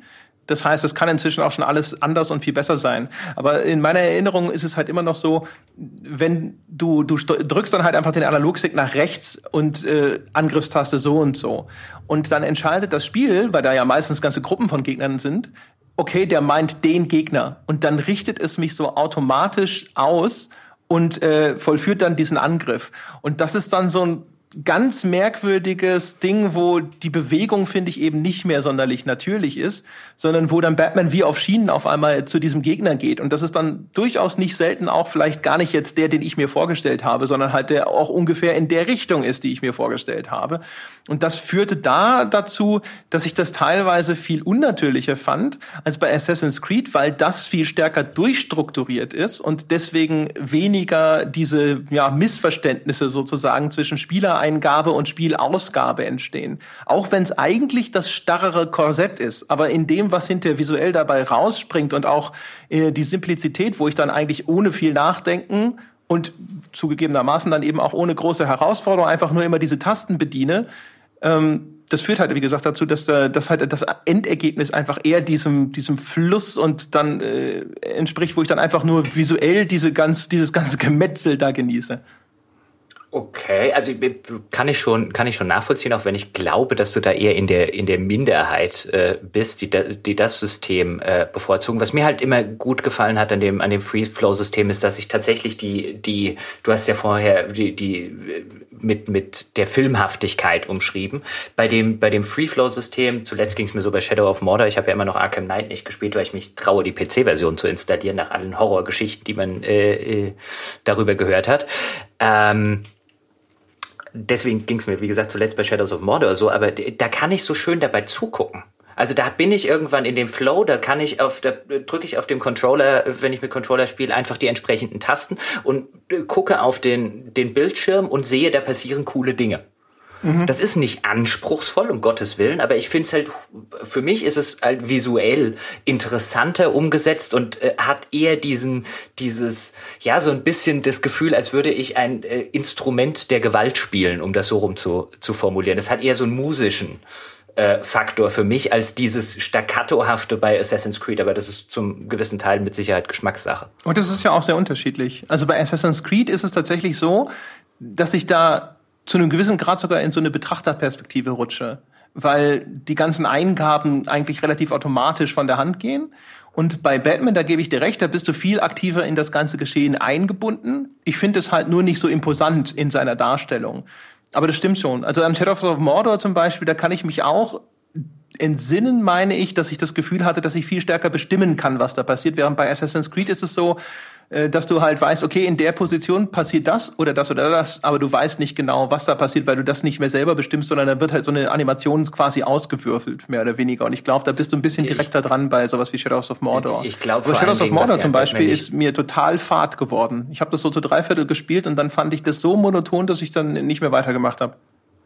Äh, so ging es mir auch, aber ich glaube, der, der Unterschied den, oder das Problem, das du bei Batman haben könntest, ist halt schlicht und ergreifend, dass Batman die Leute nur verprügelt bei Shadows of Mordor und bei Assassin's Creed ist der alte für den alten Gewaltfanatiker und Fan Peschke. Natürlich sind da auch äh, wegfliegende Köpfe, abgetrennte Körperteile und total coole Takedowns dabei. Ja, das stimmt natürlich. Das die visuelle ja. Extravaganz ist da ein bisschen genau, höher. Die visuelle Extravaganz nennt er das. Ja, ja wir Gewaltfans, äh, wir benutzen Euphemismen in unseren äh, Kreisen. Splatter. Aber gut, kommen wir, kommen wir nochmal zurück zum, zum Schwierigkeitsgrad in, insofern, dass, okay, dieses, diese, jetzt haben wir über dieses reaktive kreative Element gesprochen, was sicherlich ein, ein äh, wichtiger und richtiger äh, Punkt ist, der sonst noch existiert. Aber ich finde immer wieder ganz interessant, wie, um, um nochmal auf diese Diskrepanz zwischen früher und heute zurückzukommen. Ähm, wenn ich zum Beispiel einen Fallout 2 mit einem Fallout 4 vergleiche, dann ist das Einzige, warum das frühere Fallout schwieriger war, die Tatsache, dass du wiederum ein Spielsystem hattest. Also dieses mit den, mit den Rundenkämpfen und mit den Aktionspunkten und, und, und. Und das ist halt quasi in den, in Fallout 3 und auch Fallout 4 fast rausgenommen. Ich meine, du hast ja immer noch die Aktionspunkte in dem, in dem Wets-Modus, äh, die es gibt, aber das ist sehr rudimentär runtergebrochen. Viel mehr war früher an einem alten Fallout in der Regel, an Fallout 1 oder 2, auch nicht schwieriger. Außer halt dieses System. Da war jetzt ja auch, da reden wir jetzt über Rollenspiele, die halt eine systemische, die halt eine systemische Grundlage haben. Ähm, aber da waren auch nicht 100.000 Rätsel drin. Ähm, oder irgendwelche Logikpuzzles oder sonstige Geschichten. Das, das grundlegend fundamental eine, also ich glaube, es waren zwei Punkte. Erstens eben, dass du dieses System hast und zweitens, dass du nicht die Map aufgemacht hast und es hat, sie hat dir angezeigt, wo du für die nächste Quest hin musst. Ähm, ich glaube, das ist ein Punkt, über den wir auch noch äh, reden sollten, nämlich die Questführung. Weil ich glaube, das sind die beiden in, in vielen Genres die beiden relevanten äh, Punkte, das Wegfallen des Systems, das man erst erlernen muss, und B, die, die, die Questführung. Ja. Ich glaube, an, an viel anderen Sachen liegt es gar nicht, dass sich Spiele früher so viel anspruchsvoller und schwieriger angefühlt haben. Jein. Bevor wir dazu kommen, würde ich gerne über einen Umweg zu dem, was ich vorhin angesprochen habe, kommen, nämlich zu der, zu der, der, wie schwerwiegend die Strafe ausfällt dafür, dass du, dass du scheiterst oder dass du einen Fehler machst. Und da würde ich gleich sagen, ein großer Unterschied ist, dass die Fallouts früher noch Party-Rollenspiele waren. Da warst du keine einzelne Nur wenn Figur. du wolltest. Ja gut. Nee, nur ne, wenn du wolltest. Ich habe die immer solo gespielt, weil die Follower gingen mir ganz schwer auf die Nüsse. Wenn, ich, wenn mich Vic the Trader noch einmal burstet, ja, um das mal, äh, um das mal äh, sofern zu sagen, die, du konntest doch keine Follower mitnehmen. Also wenn, dann konntest du einen Nahkämpfer mitnehmen, weil sobald du ihnen eine Schusswaffe in die Hand gedrückt hast, haben sie in der Mitte durchgeschossen. du hast ja da keine. Also, ja. Also gut, Erzähl aber weiter. nehmen wir mal, also ja. Ja. nehmen wir mal einfach an, es wäre ein Party-Rollenspiel. Worauf ich eigentlich raus will, ist folgendes. Ein Spiel, in dem du nicht nur einen Avatar hast, sondern mehrere Einheiten steuerst. Also zum Beispiel auch Echtzeitstrategie, Rundenstrategie meistens und eben solche, äh, solche Party-Rollenspiele. Die haben viel bessere Möglichkeiten, den Spieler in einer, einer gewissen Abstufung zu bestrafen. Äh, wenn ich äh, in, einem, in einem Single, also in, mit, in, in einem einzelnen, mit einer einzelnen Figur, ja, da ist das endgültige Scheitern ist ja quasi immer ein Game Over, was dann bedingt, dass ich vielleicht von einem vorherigen Punkt nochmal neu anfange. Wenn ich mehrere Einheiten kontrolliere, kann ich das Spiel auch durch den Verlust einzelner Einheiten bestrafen. Und durchaus empfindlich, aber es ist halt nochmal ein ganz anderer Grad der Bestrafung, als wenn es sagt, okay, vorbei und du fängst jetzt von da ab nochmal neu an und ackerst den Kram nochmal durch, den du schon mal gespielt hast und der dann durchaus weniger faszinierend ist. Und dadurch, dass die neuen Fallouts jetzt eben einfach nur diese Singleplayer äh, normalen Einzelrollenspiele sind, was ist denn der Name? Was ist das Gegenteil von einem Party-Rollenspiel, verdammt? Ähm, ähm, ein Nicht-Party-Rollenspiel, wobei du auch in Fallout 3 und Fallout 4 Follower hast, also Partymitglieder. Ja, aber die sind ja Schnickschnack, die sind ja überhaupt nicht so wichtig. Ja, und die können auch nicht sterben. Oder ich glaube, auf einem ganz hohen Schwierigkeitsgrad können sie das. Ja, oder vielleicht so Söldner-Spackos, aber die sind ja witzlos.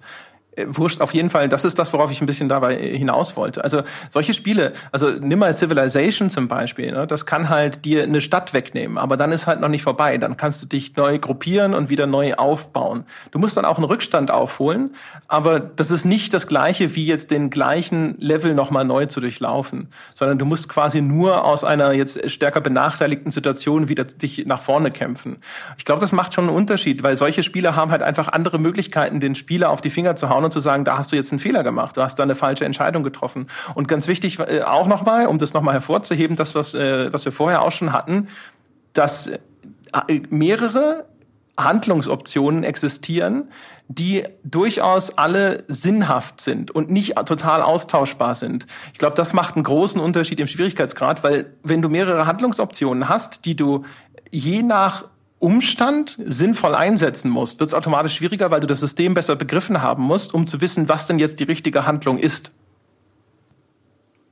Also ich, ich, ich stimme dir durchaus zu, dass ähm, es gewiss der Fall ist, wenn du, wenn du ein partybasiertes Spiel hast, äh, dass du, dass es automatisch schwieriger, weil anspruchsvoller wird, weil du ja auch erstmal, erstmal die unterschiedlichen Partymitglieder oder Klassen, wenn wir wirklich so über klassische Rollenspiele reden, zum Beispiel die alten AD&D-Sachen von SSI, ähm, wo du verstehen, was kann denn der Fighter, was kann denn der Cleric, was kann denn der Mage, sehr viele verschiedene Klassen lernen muss, während so dieses moderne Rollenspiel, das sagt ja, spiel einfach so, wie du willst und ignoriere alle anderen Systeme. Wenn du kein Bo wenn du was weiß ich, wenn ich in Skyrim kein Bogen schießen will, dann, äh, weil mich Bogenschießen erstmal nicht interessiert, dann muss ich nie lernen, wie das funktioniert.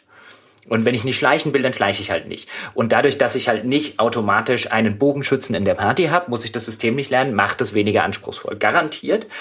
Ähm, wobei das ja auch wieder in, nur in Anführungszeichen eben diese systemische Ebene ist. Also dieses, wie viele, Spiel, wie viele Regel- und Spielsysteme liegen dem Ganzen fundamental zugrunde.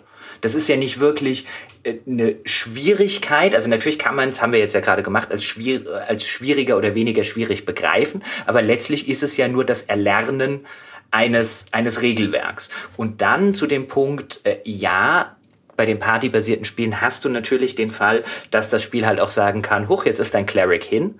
Aber zumindest bei den Rollenspielen, wenn wir jetzt in dem Genre bleiben, die so in ihrer Hochzeit Ende der 90er ähm, immer gelobt wurden, hat man eh neu geladen, wenn das passiert ist.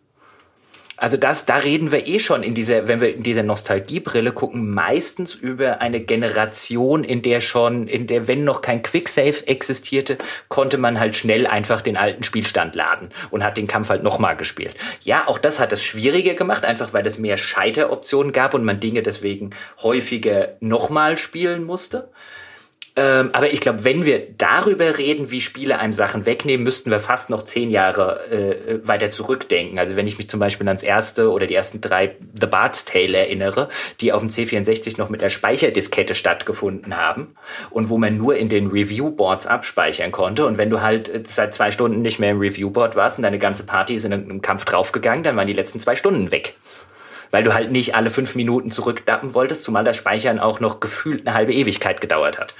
Ähm, also das haben ja schon die, die in gewisser Weise, und die Diskussion gab es ja durchaus auch in den 90ern, das ist ja ganz interessant, dass auch, dass auch Leute bei den Spielen in den 90ern gesagt haben, oder in den frühen 2000er den Rollenspielen, so die ganz alteingesessenen Rollenspiele, ja, das ist ja total vercasualisiert heute.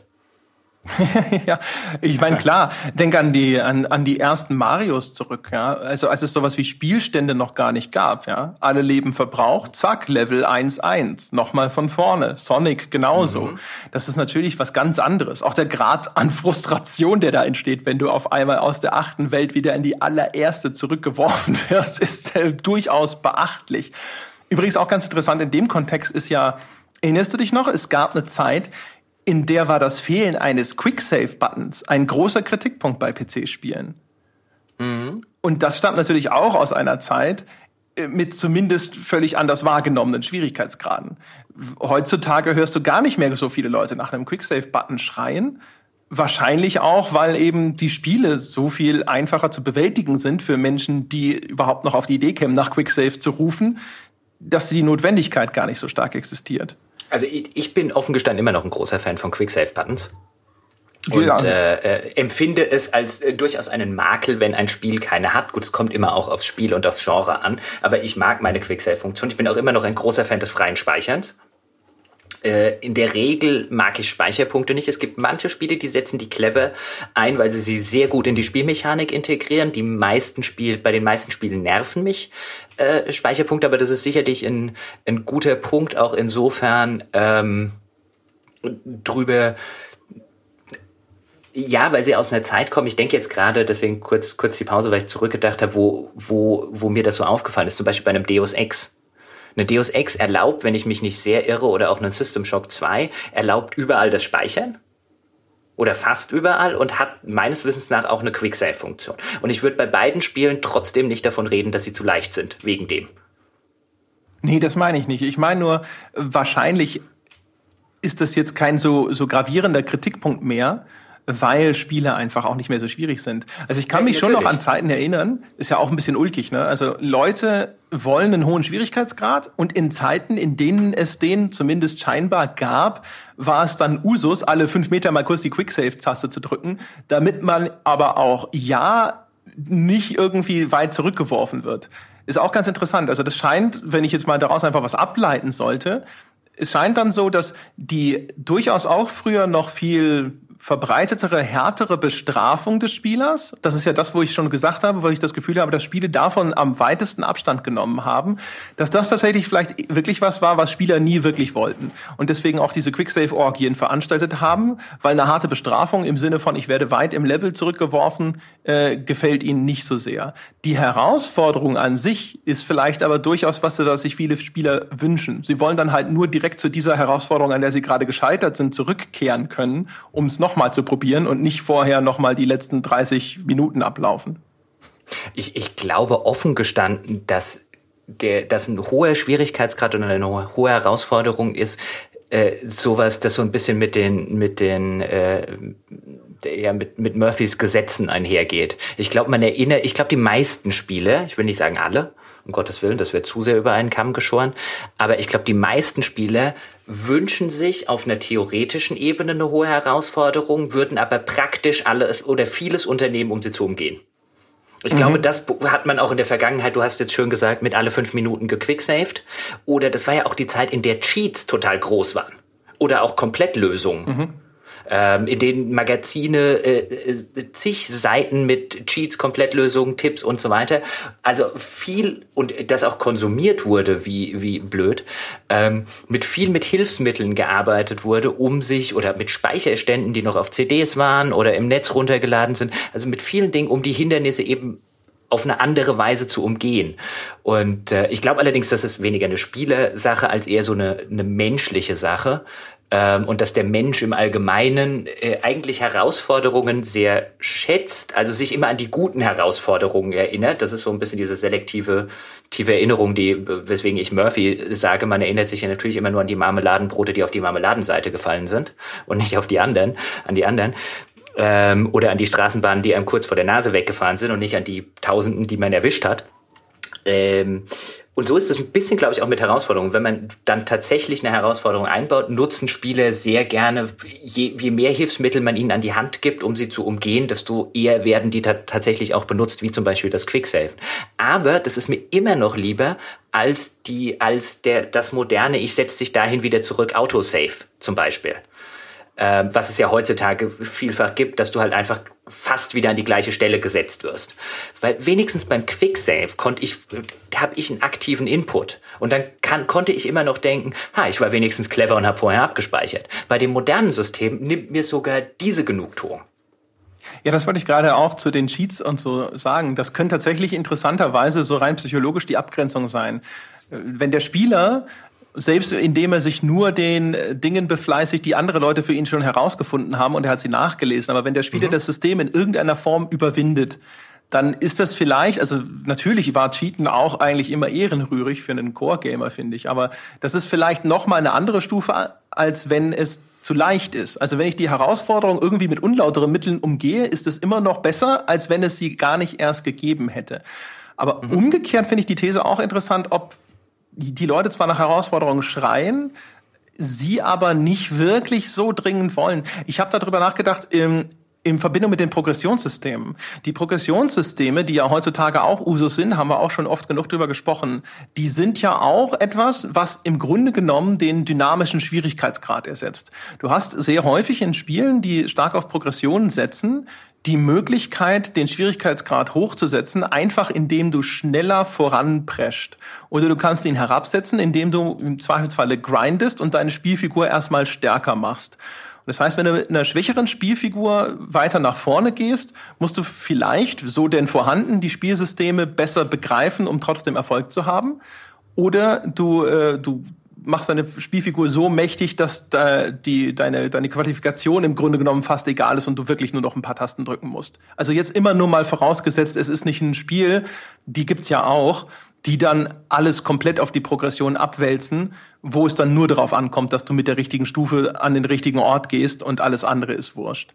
Aber auch da, finde ich, ist ja der Eindruck, nicht, dass, äh, dass der Computerspieler im Durchschnitt die Herausforderung sucht und dann eben genau das tut, mit einer schwächeren Spielfigur sich stärkeren Gegnern zu stellen, um sich zu messen, sondern ich habe das Gefühl, er spielt sogar lieber eher auf Nummer sicher und grindet sich mal lieber ein bisschen zu hoch, bevor er zum Endgegner geht, damit er nicht am Ende einen auf die Nase bekommt und es nochmal probieren muss. Ja, und das spreche ich für die, für die These, die du eben geäußert hast, dass da vielleicht so einen, zu einem gewissen Grad so ein bisschen, so ein psychologischer Selbstbetrug ein bisschen mitschwingt. Äh, auch vielleicht so ein bisschen gespeist eben aus dem, was wir eingangs oder auch schon in der Folge Nummer drei, glaube ich, war es, diskutiert haben, dass der Core-Gamer einerseits sich äh, so ein bisschen sonnt auf seinem Thron des erfahrenen Zockers und der diese ganzen Casual-Gamer nicht will, aber dass er gar nicht so sehr wirklich interessiert ist an dieser Herausforderung, an der er dann selber auch scheitert, sondern er will erstens nur den Kindergarten draußen halten und er will halt diese diese für ihn langweilig zähen Einführungen gerne loswerden, die wir im Kontext von den Tutorials besprochen haben. Das wäre jetzt vielleicht ja, mal so in den Raum gestellt. Das und ich, ich glaube, er will auch zumindest zu einem zu einem gewissen Teil den ich, Selbstbetrug zu nennen, ist jetzt ein bisschen, bisschen zu viel gesagt äh, und ein bisschen zu viel vielleicht reingelesen, um es, um es über einen Kamm zu scheren. Aber ich glaube, er will halt auch das Gefühl, dass er tatsächlich eine Herausforderung gemeistert hat. Das Gefühl, eine Herausforderung zu meistern, ist ja fantastisch. Auch wenn er es vielleicht mit zweifelhaften oder äh, unlauteren Mitteln teilweise getan hat. Aber überhaupt ein, ein schwieriges Spiel durchgespielt zu haben, selbst wenn ich vielleicht an einer Stelle eine Komplettlösung geguckt habe, da mal einen Cheat benutzt habe. Ähm, nicht, dass ich das jetzt äh, äh, machen würde. Also gerade bei Cheats hört bei mir meistens der Spaß so ein bisschen auf. Da komme ich mir dann tatsächlich vor, als würde ich mich selbst betrügen. Aber bei manchen Leuten ist das ja so. Und ich möchte jetzt nicht sagen, dass ich besser oder schlechter bin als, als diejenigen. Ähm, deswegen rede ich jetzt ich so als Mann äh, Form ähm, ist äh, am Ende, selbst wenn man den Cheat vielleicht benutzt hat, selbst wenn man da in die Komplettlösung geguckt hat, ähm, äh, ist es am Ende, glaube ich, doch befriedigender, als wenn es von vornherein nicht schwierig gewesen ist. Also einen, mir geht es zumindest so, dass ich, wenn ich ein heute ein modernes, eines der modernen Open-World-Spiele durchgespielt habe, dann habe ich das vielleicht gemacht, weil es mir durchaus an manchen Stellen Spaß gemacht hat, weil ich wissen wollte, wie die Geschichte weitergeht und, und, und.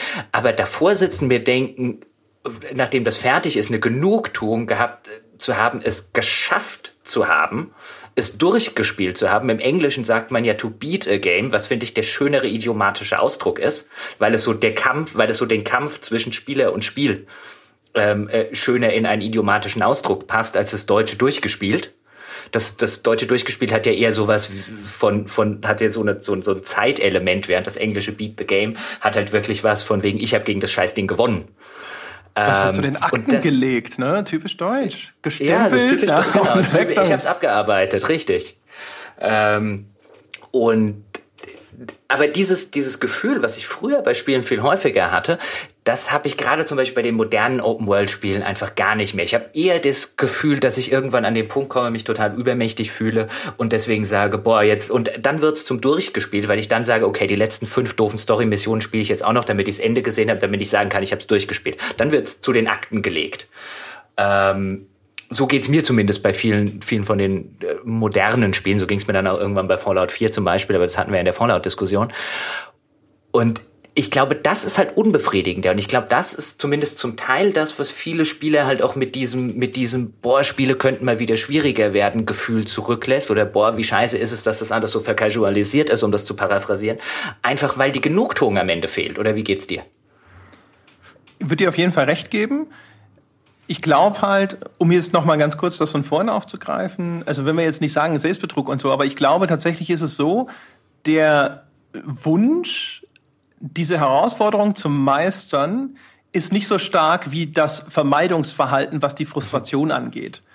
Und da das eine wahrscheinlich untrennbar mit dem anderen verbunden ist, bringt mich das auf eine Sache, die ich hier auch im Podcast schon oft genug gefordert habe, dass Spiele eben nur dann wirklich brillant funktionieren können, meiner Meinung nach, wenn sie das, was, was notwendig ist, einfach vom Spieler herbeizwingen. Spiele brauchen halt einfach ein klares Reglement und Spiele, die in diese Ich lass dich machen, wie du willst und du kannst das und du kannst das und du kannst das Richtung gehen, werden an bestimmten Grenzen sozusagen dann immer scheitern. Zumindest was eben genau diese Art von Spielerlebnis mit Erfolgserlebnissen und so weiter angeht.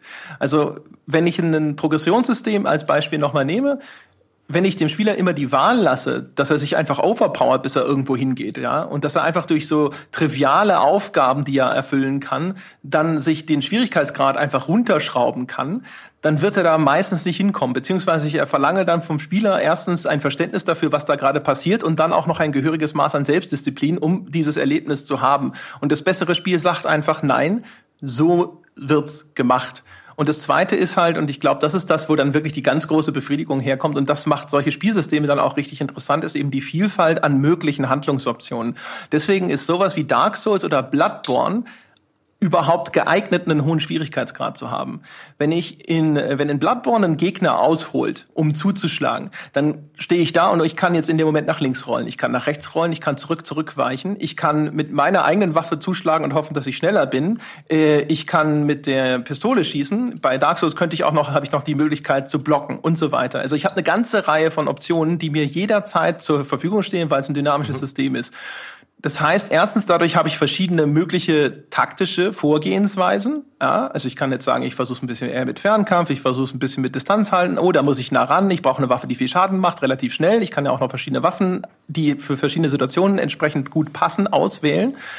Und das heißt, wenn ich jetzt scheitere und ich spiele das nochmal, kann ich einfach einen anderen taktischen Ansatz wählen und dadurch wird's nicht alt.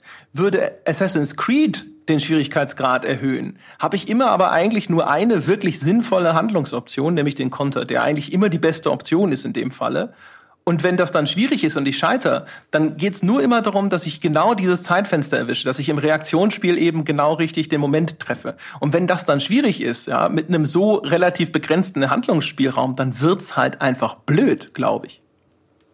Ja, Zumal, zumal bei Assassin's Creed immer noch der Fall ist, ähm, ich habe immer mit Interesse wahrgenommen, wie viele Leute gerne ein schwierigeres oder anspruchsvolleres Kampfsystem haben. Und ich sitze bei Assassin's Creed dann da und denke, um Gottes Willen bitte nicht. Weil die Kämpfe sind jetzt schon Dinge, die mir bei Assassin's Creed auf den Nerv gehen offen gestanden. Also es ist der Teil des Spiels, den ich am wenigsten gerne mag, weil die mich nur aufhalten von dem, was ich eigentlich machen will. Und wenn die jetzt noch komplexer wären und ich die irgendwie neu laden müsste, dann hätte ich echt keine Lust mehr, das zu spielen. So ja, gut, wenn Sie, aber. wenn, wenn, wenn Sie, wenn Sie sozusagen in der Möglichkeitspalette, die dir bereitgestellt wird, auch breiter werden und der, der Kampf an sich als Ereignis interessanter wird, das ist nochmal was anderes. Wenn sie einfach nur schwieriger werden, indem eben dir eine, eine viel kürzere Reaktionszeit abgenötigt würde, wie vorhin zum Beispiel diskutiert. Das wäre natürlich schrecklich. Jetzt werden übrigens vielleicht sogar irgendwelche Assassin's Creed-Checker draußen sitzen und sagen, ja, Moment mal, André, das stimmt ja alles gar nicht. Bei Assassin's Creed hast du noch diese Handlungsoption A, B, C oder D in der jeweiligen Situation. Aber das Problem ist, dass zumindest in meinem Erleben dieser eine Angriff, also der Konter in dem Falle, so effektiv ist, dass ich gar nicht auf die Idee gekommen bin, überhaupt andere Optionen zu erforschen oder andere Spielsysteme zu lernen. Und da sind wir wieder dabei, dass ich dass der Spieler an sich in der Hinsicht ja auch meistens einigermaßen bequem ist. Also wenn du was gefunden hast, das hervorragend funktioniert, ja, dann benutzt du das in der Regel weiter. Und das Spiel muss schon relativ einfach werden, dass du dann anfängst zu experimentieren, quasi aus Langeweile, weil du dir denkst, so, naja gut, ich gewinne eh, da kannst du jetzt auch mal ausprobieren, was passiert, wenn du sie nur hm. mit einem Taschenmesser angreifst. Ja, wobei das finde ich insofern noch eine interessante Diskussion oder ein interessanter Ansatz mit dem, was der Spieler gelernt hat, weil das könnte man ja auch umgekehrt machen. Ich finde zum Beispiel interessant oder umgekehrt betrachten. Ich finde zum Beispiel interessant, wie viel zum Beispiel der Spieler gerade was den Schwierigkeitsgrad und was das Spielverhalten im Schwierigkeitsgrad. Wir hatten vorher zum Beispiel das äh, Abspeichern. Das hatten wir zum Beispiel auch bei der XCOM-Diskussion, wo einige Leute danach im Forum gesagt haben, ja, dann speichert halt nicht dauernd ab. Ja, genau. Ironman-Modus genau. hier löschen. Ja, genau.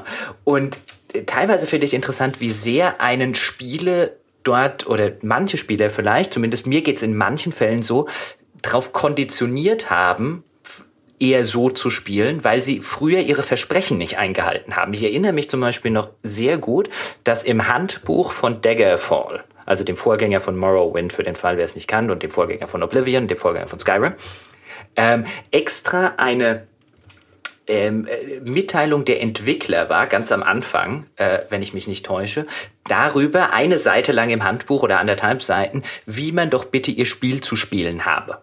Also wenn man das Maximale raus und das ist eine so riesige Welt und da kann man alles machen und, und, und und man soll doch bitte nicht abspeichern und sich durch das Speichern und Neuladen den Spaß kaputt machen. Und ich kann mich noch erinnern, wie ich da, als ich glaube, Daggerfall kam 96 raus, also war ich da 16, 17 ähm, in dem Dreh. Und ich kann mich noch erinnern, wie ich das gelesen habe und wie sehr ich mich gefreut habe. So, oh, und wenn ich mir das vorstelle, ich speichere nicht dauernd ab und ich gucke einfach, was passiert. Und dann passieren Dinge, von denen ich jetzt noch gar nicht weiß. Und dann wirst du zum Vampir oder zum Werwolf. Und dann kommt so ein ganz dynamisches Spielerlebnis, wo nicht eins wie das andere ist. Und wo mein erster Durchgang nach irgendwie 15 Stunden dadurch geendet ist, dass ich in lauter Plotstopper reingelaufen bin, weil ich eben dummerweise nicht vor gewissen Sachen abgespeichert habe also es war halt wirklich ein, ich habe so gespielt, wie diese Entwickler es wollten und es war die dümmstmögliche Weise, das Spiel zu spielen. Weil zum Beispiel solche Sachen, ich weiß nicht, ob ich schon mal im Podcast erwähnt habe, wenn du wenn du eine Nebenquest eines äh, wichtigen Questgebers für die Hauptquest ablehnst, dann kann, konnte es dir zumindest in der umgepatchten Variante damals, mag sein, dass sie das irgendwann rausgepatcht haben, passieren, dass der danach einfach so sauer auf dich war, dass er nie mehr mit dir gesprochen hat und dir deswegen auch die notwendige Hauptquest nicht gegeben hat. Und wenn du dann halt nicht, wenn du halt nicht vor jeder scheiß Quest abgespeichert hast oder vor jedem Mal, wo du zumindest äh, der Meinung warst, du lehnst die jetzt ab, ähm, dann war das eine, eine, äh, konnte das dazu führen, dass du deinen Spielstand unbrauchbar gemacht hast. Und das nenne ich jetzt einfach nur als ein Beispiel, wo mich zumindest mich jetzt, und ich glaube, ich bin da nicht der Einzige, der vielleicht jetzt aus den 80er und 90er Jahre Spiele äh, historisch und entwicklungstechnisch kommt, dem das vielleicht manchmal so geht, so darauf konditioniert haben, es doch, du hast es vorher äh, genannt, auf Nummer sicher zu spielen. Ich habe Liebe, deswegen, ich mag auch Spiele nicht mit einem Speicherstand. Ich traue einem Speicherstand nicht weiter, als ich ihn werfen kann. Ich hätte gerne äh, ganz, ganz viele Speicherstände. Ich würde die auch gerne alle benennen können, weil ich bin da ein gebranntes Kind mit Speicherständen, die kaputt gegangen sind, mit Speicherständen, bei denen ich festgestellt habe, dass ich die nächsten, letzten 20 Stunden nochmal spielen muss, weil ich irgendein, in irgendeinen Plotstopper reingerannt bin und, und, und, und, und. Da haben mich gerade in den 80ern und 90ern Spiele, glaube ich, sehr darauf konditioniert, es auf Nummer sicher zu spielen, weil sie Dinge falsch gemacht haben. Ja, auf jeden Fall. Das haben wir auch schon mal irgendwo diskutiert. Mir fällt gerade nicht ein, wo. Aber dass, dass, dass das Vertrauen in den Spieldesigner häufig eine große Rolle spielt und auch mhm. einfach gelernte Probleme also das haben wir auch, glaube ich, vielleicht sogar bei den Pillars of Eternity, weil wir halt gesagt haben, sowas wie, kein erfahrener Rollenspieler packt was in Charisma, weil du denkst, ja, ist wahrscheinlich eh für einen Arsch. Ich krieg drei neue Dialoge im gesamten Spielverlauf. Wenn ein Spiel das dann mal richtig ordentlich macht oder sowas, dann merkt man das häufig erst im Nachgang. Ja. Ähm, und aber du, am Anfang triffst du halt Entscheidungen basierend eben darauf, dass du entweder sowas gelernt hast oder dass du eben wirklich nicht das notwendige Vertrauen aufbringst, dass äh, die das so gut designt haben. Also es gibt zum Beispiel immer mal wieder den Moment, das ist seltener geworden, weil Spiele in der Hinsicht inzwischen viel besser designt sind. Aber es gibt immer mal wieder den Moment, wo ich dann im Internet geschaut habe, ist das jetzt ein Bug, weil ich festhing und nicht das Vertrauen hatte, dass die das schon ordentlich designt haben und ich nicht weiterkomme, weil ich was übersehen habe, sondern dann da stand ich da und hatte auf einmal so dieses Gefühl von wegen, vielleicht suchst du nach was, das gar nicht da ist und die haben einfach Scheiße gebaut. Ja? Und das ist dann tatsächlich abhängig so davon, äh, wie viel Vertrauen man in den Entwickler hat. Also ich würde das bei, keine Ahnung, wenn ich bei einem Blizzard spiele, wäre ich da nicht so schnell dabei wie bei was anderem. Jetzt, also zumindest so auf traditionelles Blizzard vor ihrem Free-to-Play-Waren bezogen. Das ist, das ist richtig. Zumal ein, ein schönes Beispiel in der Hinsicht ist tatsächlich auch die Elder Scrolls-Reihe, ähm, weil es bis zu Oblivion, Skyrim ist dort teilweise äh, eine Ausnahme. Da haben sie es dann endlich begriffen. Aber seit Daggerfall, Daggerfall, Morrowind und Oblivion war es immer am effektivsten, Fähigkeiten für den Charakter zu wählen, die man nicht benutzen wollte. Also das, das ganze System war auch noch auf eine Weise kaputt, dass du es schön ausnehmen konntest wie eine Weihnachtsgans. Also wenn du einen äh, magiebegabten Kämpfer zum Beispiel spielen wolltest, ich überspitze jetzt ein bisschen, falls jetzt so wirklich Elder Scrolls Cracks dort draußen sitzen und dann sagen, ja, aber da gab es noch die Ausnahme und die, ja. Aber jetzt überspitzt für die Allgemeinheit, wenn du einen magiebegabten Kämpfer, also so eine, so eine eierlegende Wollmilchsau, die halt die effektivste, fand ich immer war bei den alten Elder Scrolls, wenn du die spielen wolltest, das Beste, was du machen konntest, war keine Kampf- und keine Magiefähigkeiten zu nehmen. Weil und du wenn du halt solche Anwendung eh gelevelt hast? Äh, genau, weil dann äh, bei, ich glaube, jetzt das Beispiel bei Oblivion war das so, dass wenn du zehn deiner primären Fähigkeiten, wie gesagt, vereinfacht formuliert, ähm, damit, damit es nicht zu sehr ins Detail geht, weil das dafür eigentlich unwichtig ist. Wenn du zehn deiner primären Fähigkeiten gesteigert hast, bist du ein Level aufgestiegen. Wenn du Dafür hast du dann aber nur im Zweifelsfalle einen Attributspunkt bekommen. Wenn du aber 30 Fähigkeiten gesteigert hast, ähm, äh, im Laufe des im Laufe des Spielens, dann sind deine Attribute noch mehr gestiegen. Also wenn du zum Beispiel eine eine ähm, Stärke basierend oder Stärke basierende Fähigkeiten um fünf Punkte gesteigert hast, dann hast du fünf Punkte auf Stärke bekommen.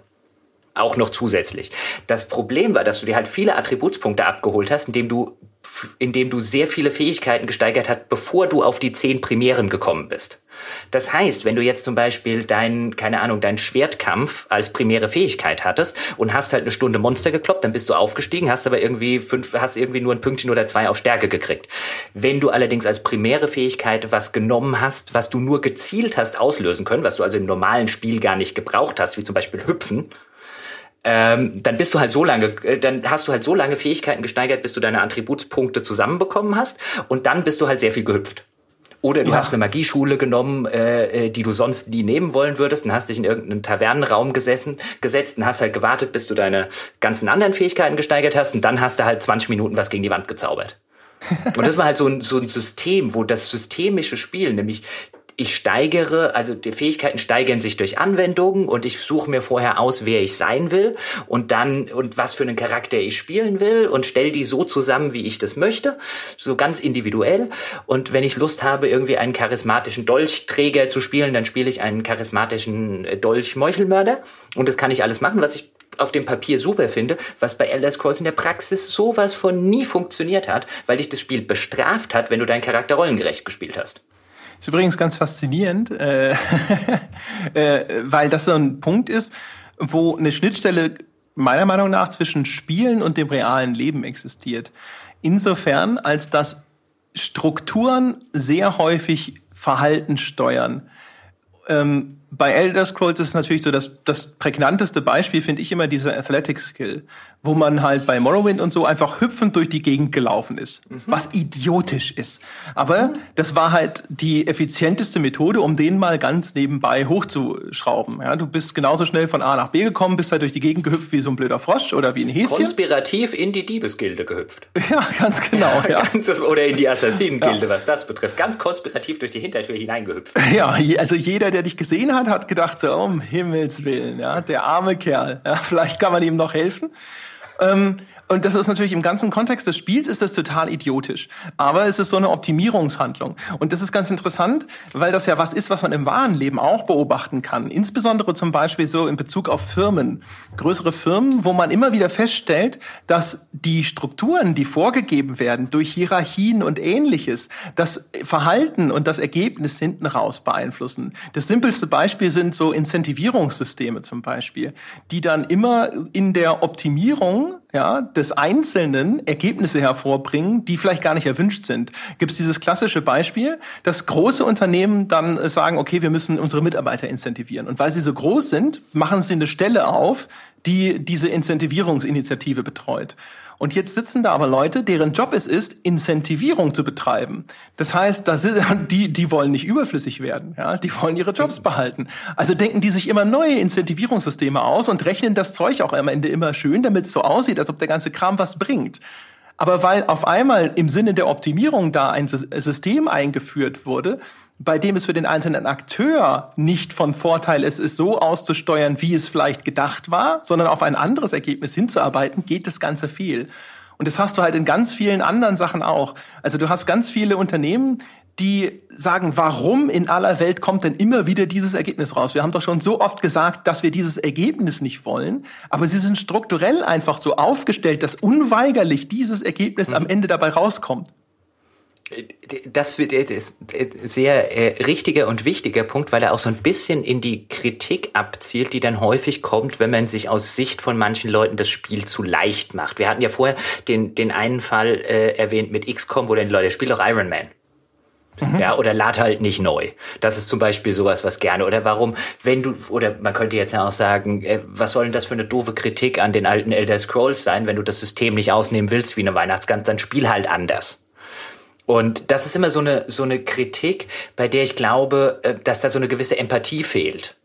Weil äh, das ist aus Sicht von Menschen und ich würde, aus meinem persönlichen Eindruck ist das eine Minderheit. Womit ich die jetzt gar nicht äh, äh niedrig reden will. Ich will nur damit sagen, ich glaube, die Mehrheit nutzt Dinge aus oder verfällt in diese Strukturen, wie du es gerade genannt hast, in einem äh, äh, Firmenkontext. Also die Mehrzahl orientiert sich an den vorhandenen Strukturen und wird und und da haben wir dann wieder so dieses Gaming the System äh, und orientiert sich am vorhandenen System. Und eher die Minderheit sagt halt, okay, auch wenn das, äh, wenn ich das System ausnutzen könnte, ich mach's nicht. Ähm, und ich, ich glaube nicht, dass das so eine bewusste Entscheidung ist, auch gerade bei Spielen. Ja, ich, äh, man, ich könnte jetzt in XCOM 2 seltener speichern, als ich das vielleicht gemacht habe. Ich habe das jetzt nicht vor jedem Schuss gemacht, weil es hat ja eh äh, äh diese, diese Safe-Scumming ähm, Verhinderungsfunktion, dass das erst gar keinen Sinn ergibt. Aber ja, gerade auch bei Strategiespielen speichere ich relativ häufig, bei Ego-Shootern oder bei so modernen Spielen, die, die, mir, die mir das erlauben. Bei, wenn ich jetzt zum Beispiel Witcher 3 mal wieder spiele, wo ich gerade so ein bisschen dran bin, dann ähm, ist die Quick-Save-Taste sehr häufig äh, gesehener Gast. Und natürlich könnte man jetzt sagen, du machst dir doch selber das Spiel damit kaputt und, und, und. Aber ich spiele trotzdem nicht anders. Mhm. Also das ist so ein bisschen, mich erinnert das immer so an, als, als, als würde man einem Ertrinkenden sagen, er soll doch schwimmen. Also nicht, dass ich mich jetzt wie ein Ertrinkender fühle, aber es ist halt so ein Ratschlag, mit dem kann ich nichts anfangen. Also der, der hilft nicht, der hilft nicht weiter, weil es meiner meiner äh, diametral zu dem geht, wie ich Spiele spiele. Genauso wenig wie es den Leuten wahrscheinlich weiterhelfen würde, wenn ich sage, jetzt speichere doch alle drei Sekunden mal ab. also das ist halt einfach eine völlig andere Herangehensweise und ich finde die auch vollkommen legitim. Ich käme nie auf die Idee zu sagen, ihr spielt Spiele falsch. Ich habe nur immer mal wieder den Eindruck, dass einzelne Vertreter dieser Gruppe der Meinung sind, dass alle anderen Spiele falsch spielen und dann wird es problematisch. Ja, also ich kann mir auch gut vorstellen, dass man vielleicht sogar mehr Freude an den einzelnen Spielen hätte, wenn man sie so spielen würde. Das Ding ist natürlich aber, sobald du, man ist ja nun mal so, wie man ist, ja, man ist ja in gewisser Weise charakterlich erstmal natürlich geprägt, aber äh, sagen wir zu einem gewissen Grad funktioniert zumindest eine große Anzahl von Menschen ja auch erstmal gleich. Und wenn man ein Spiel bewusst sozusagen gegen diese inhärente Struktur spielt, dann erfordert das halt auch einfach einen gewissen Aufwand, ja, also an einen gewissen mentalen Aufwand, das dann so zu spielen und äh, nicht nach dem von mir aus jetzt angewöhnten Muster, vielleicht auch angeborenen Muster, das weiß ich jetzt nicht. Aber das ist halt natürlich so ein Ding. Deswegen sage ich ja, also das, das richtige Spiel das so gewertschätzt werden möchte, wie vom Entwickler intendiert, das soll bitte dann auch vom Entwickler so gemacht werden, dass es der Spieler so spielen muss. Und sobald er mir diese Handlungsfreiheit einräumt, dann kann er sich natürlich auch nicht beschweren, wenn ich sage, so wie ich das gespielt habe, so wie ich das idealerweise auch spielen wollte, wie es mir am nächsten kommt, fand ich die Erfahrung nicht so toll. Weil mhm. entweder du räumst mir diese Möglichkeit nicht ein und sagst, nein, ich möchte, dass das so gespielt wird.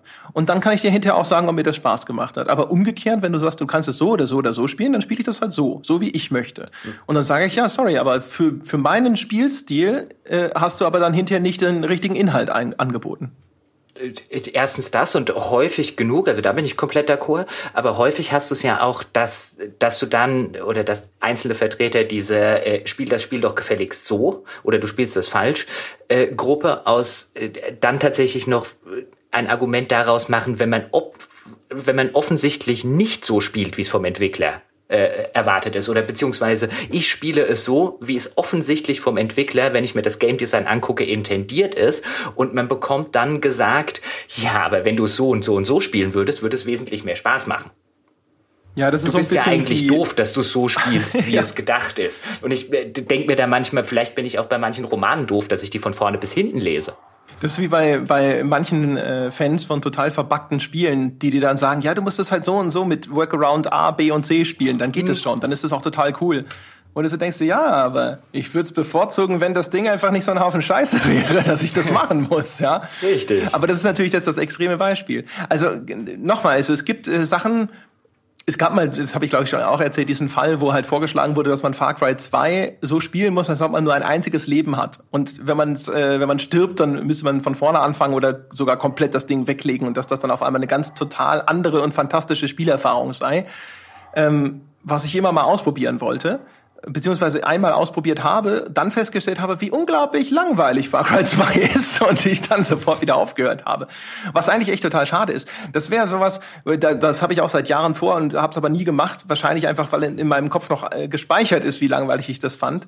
Ich wollte schon immer rausfinden, warum ich das so langweilig fand. Weil Far Cry 2 eigentlich so viele interessante Spielsysteme in sich vereint hat, dass ich eigentlich jetzt immer wieder, wenn ich drüber nachdenke, denke ich mir, eigentlich müsste es ein faszinierendes Spiel gewesen sein. Es hätte dir gefallen sollen, hat es nicht. Woran lag das? Hast du nie wirklich feststellen können. Ähm, aber bislang habe ich nie die Motivation aufbringen können, mich da nochmal davor zu setzen, um eine Antwort äh, auf diese Frage zu suchen. Aber damit offen gestanden kann ich dir die Frage insofern nicht beantworten, dass ich Far Cry 2 einmal gespielt habe und so lange her ist und äh, ich langweilig fand. Ähm, aber ich auch nicht mehr genau den Finger drauf legen könnte, warum nicht. Dazu müsste ich echt noch mal reinspielen. Aber ich finde insofern das einen spannenden Punkt, weil es gibt ja dann, um vielleicht zum Abschluss auf die zu sprechen zu kommen, diese Gruppe von Menschen da drauf oder diese Hardcore-Fans von allen Spielen, die ja sich auch einen Spaß draus machen, sich entweder diese selbst auferlegten Herausforderungen zu machen. Ich spiele das ganze Spiel ohne Magie oder ich spiele es ohne abzuspeichern oder wie auch immer. Ähm, und die gleichzeitig die etwas größere Gruppe ist die, die man dann in, immer in irgendwelchen Foren liest, ja nur auf dem höchsten Schwierigkeitsgrad ist das das richtige Spiel. Mhm. Äh, und das richtige Erlebnis, nur so gehört's gespielt. Alles davor ist ja, ist ja Kinderkacke. Ähm, wer das nicht einmal auf dem höchsten Schwierigkeitsgrad durchgespielt hat, hat keine Ahnung von dem Spiel. Und auch da sieht man ja, und auch das finde ich vollkommen legitim. Wer so spielen will, be my guest. Ähm, ich, ich finde immer so ein bisschen den, den, äh, das, das elitäre Gehabe störend, das so implizit jedem anderen das Recht am äh, sich äh, irgendwie ja als als Fan oder Experte des Spiels fühlen zu dürfen abspricht, der das nicht irgendwie unter einer selbst auferlegten Herausforderung XY gespielt hat.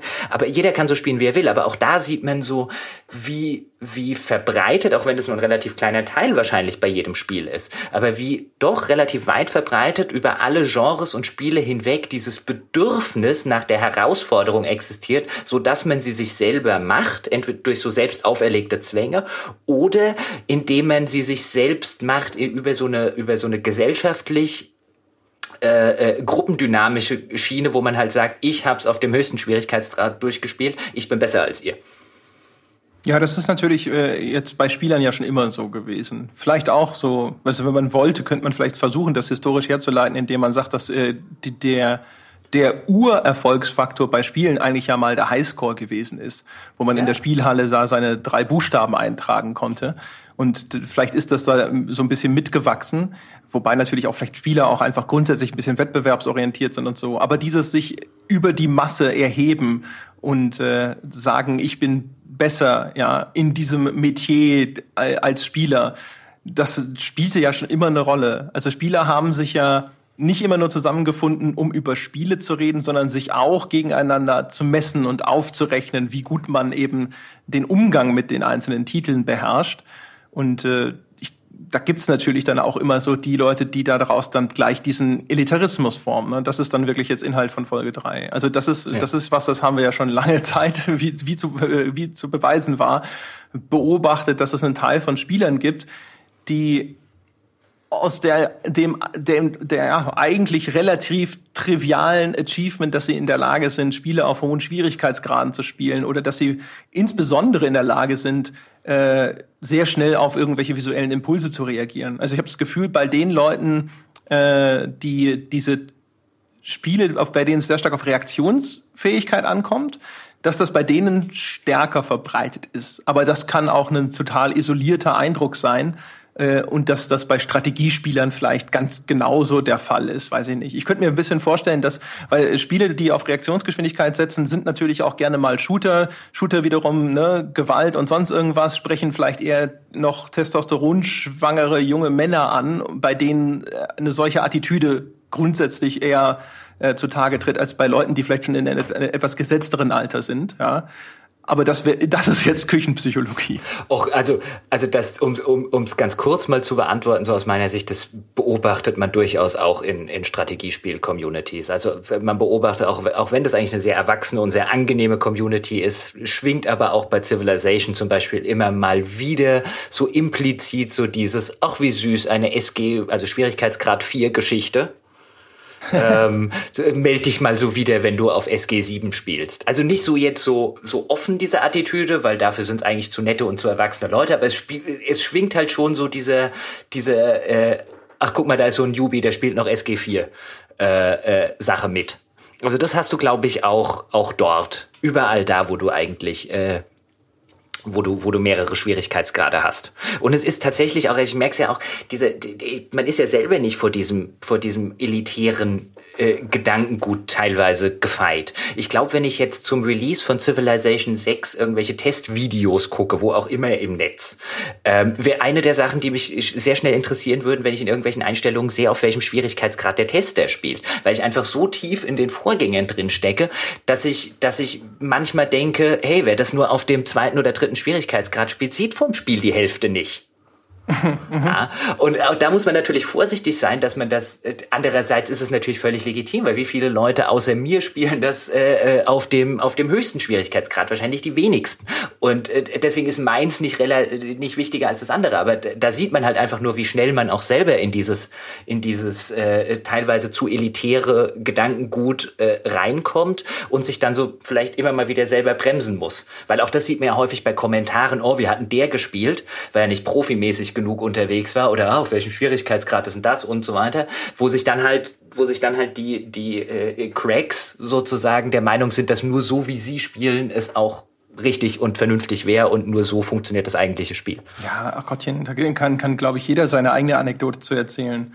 Also ich, ich habe mich da garantiert das ein oder andere Mal schuldig gemacht, wenn es um Mobile und Free-to-Play-Games geht, wo ich dann garantiert schon Menschen gesagt habe, so, aber wieso spielst du bitte sowas? Ja, da äh, spielt doch richtige Spiele. Ja, da wo so der der Mobile-Entwickler immer ausflippt, wenn man so tut, als ob jetzt das, was er da produziert, ja, den äh, den Ehrentitel des Spieles gar nicht verdient hätte, ja, und dass da diese Art von äh, äh Bundesgames-Verdienstkreuz nicht an sein Revier gehört. Ähm, da gibt's genügend Dinge, glaube ich, wo man äh, ja es gibt schon einen Grund, warum wir hier oder da mal eine Arroganzfolge gemacht haben. Natürlich. Also ich meine, eine, eine, bis zu einem gewissen Grad, finde ich, ist es auch vollkommen legitim, in seinen Hobbys äh, äh eine eine Anspruchshaltung an den, an den Tag zu legen. Insbesondere wenn man hier, wenn man zusammensitzt, ein Bier trinkt und über irgendein Hobby redet, dann ist es auch vollkommen legitim, ob das jetzt bei Spielen der Fall ist und man irgendwie mal über die, die Free-to-Play-Sachen herzieht oder ob das irgendwie bei der, bei der Literatur ist, wo ich, äh, äh und man zieht über alle Fifty Shades of Grey Leser oder ähm, äh, die John, John Grisham Leser oder sonst irgendwas her. Ähm, ich glaube, das ist relativ normal. Und das, das hat jeder in seinen Hobbys. Ich meine, der Fußballfan von äh, Borussia Dortmund fühlt sich halt auch besser als der von Schalke. Das stimmt, ja. Es muss also, etwas zutiefst also Menschliches also dieses, sein. Genau, sich dieses irgendwo wir ne, erhaben uns, machen zu wollen. Ja, wir, wir fühlen uns in unsere Hobby-Nische, was auch immer die ist, besser als die anderen in einer anderen Nische im gleichen Hobby. Das gab es schon immer.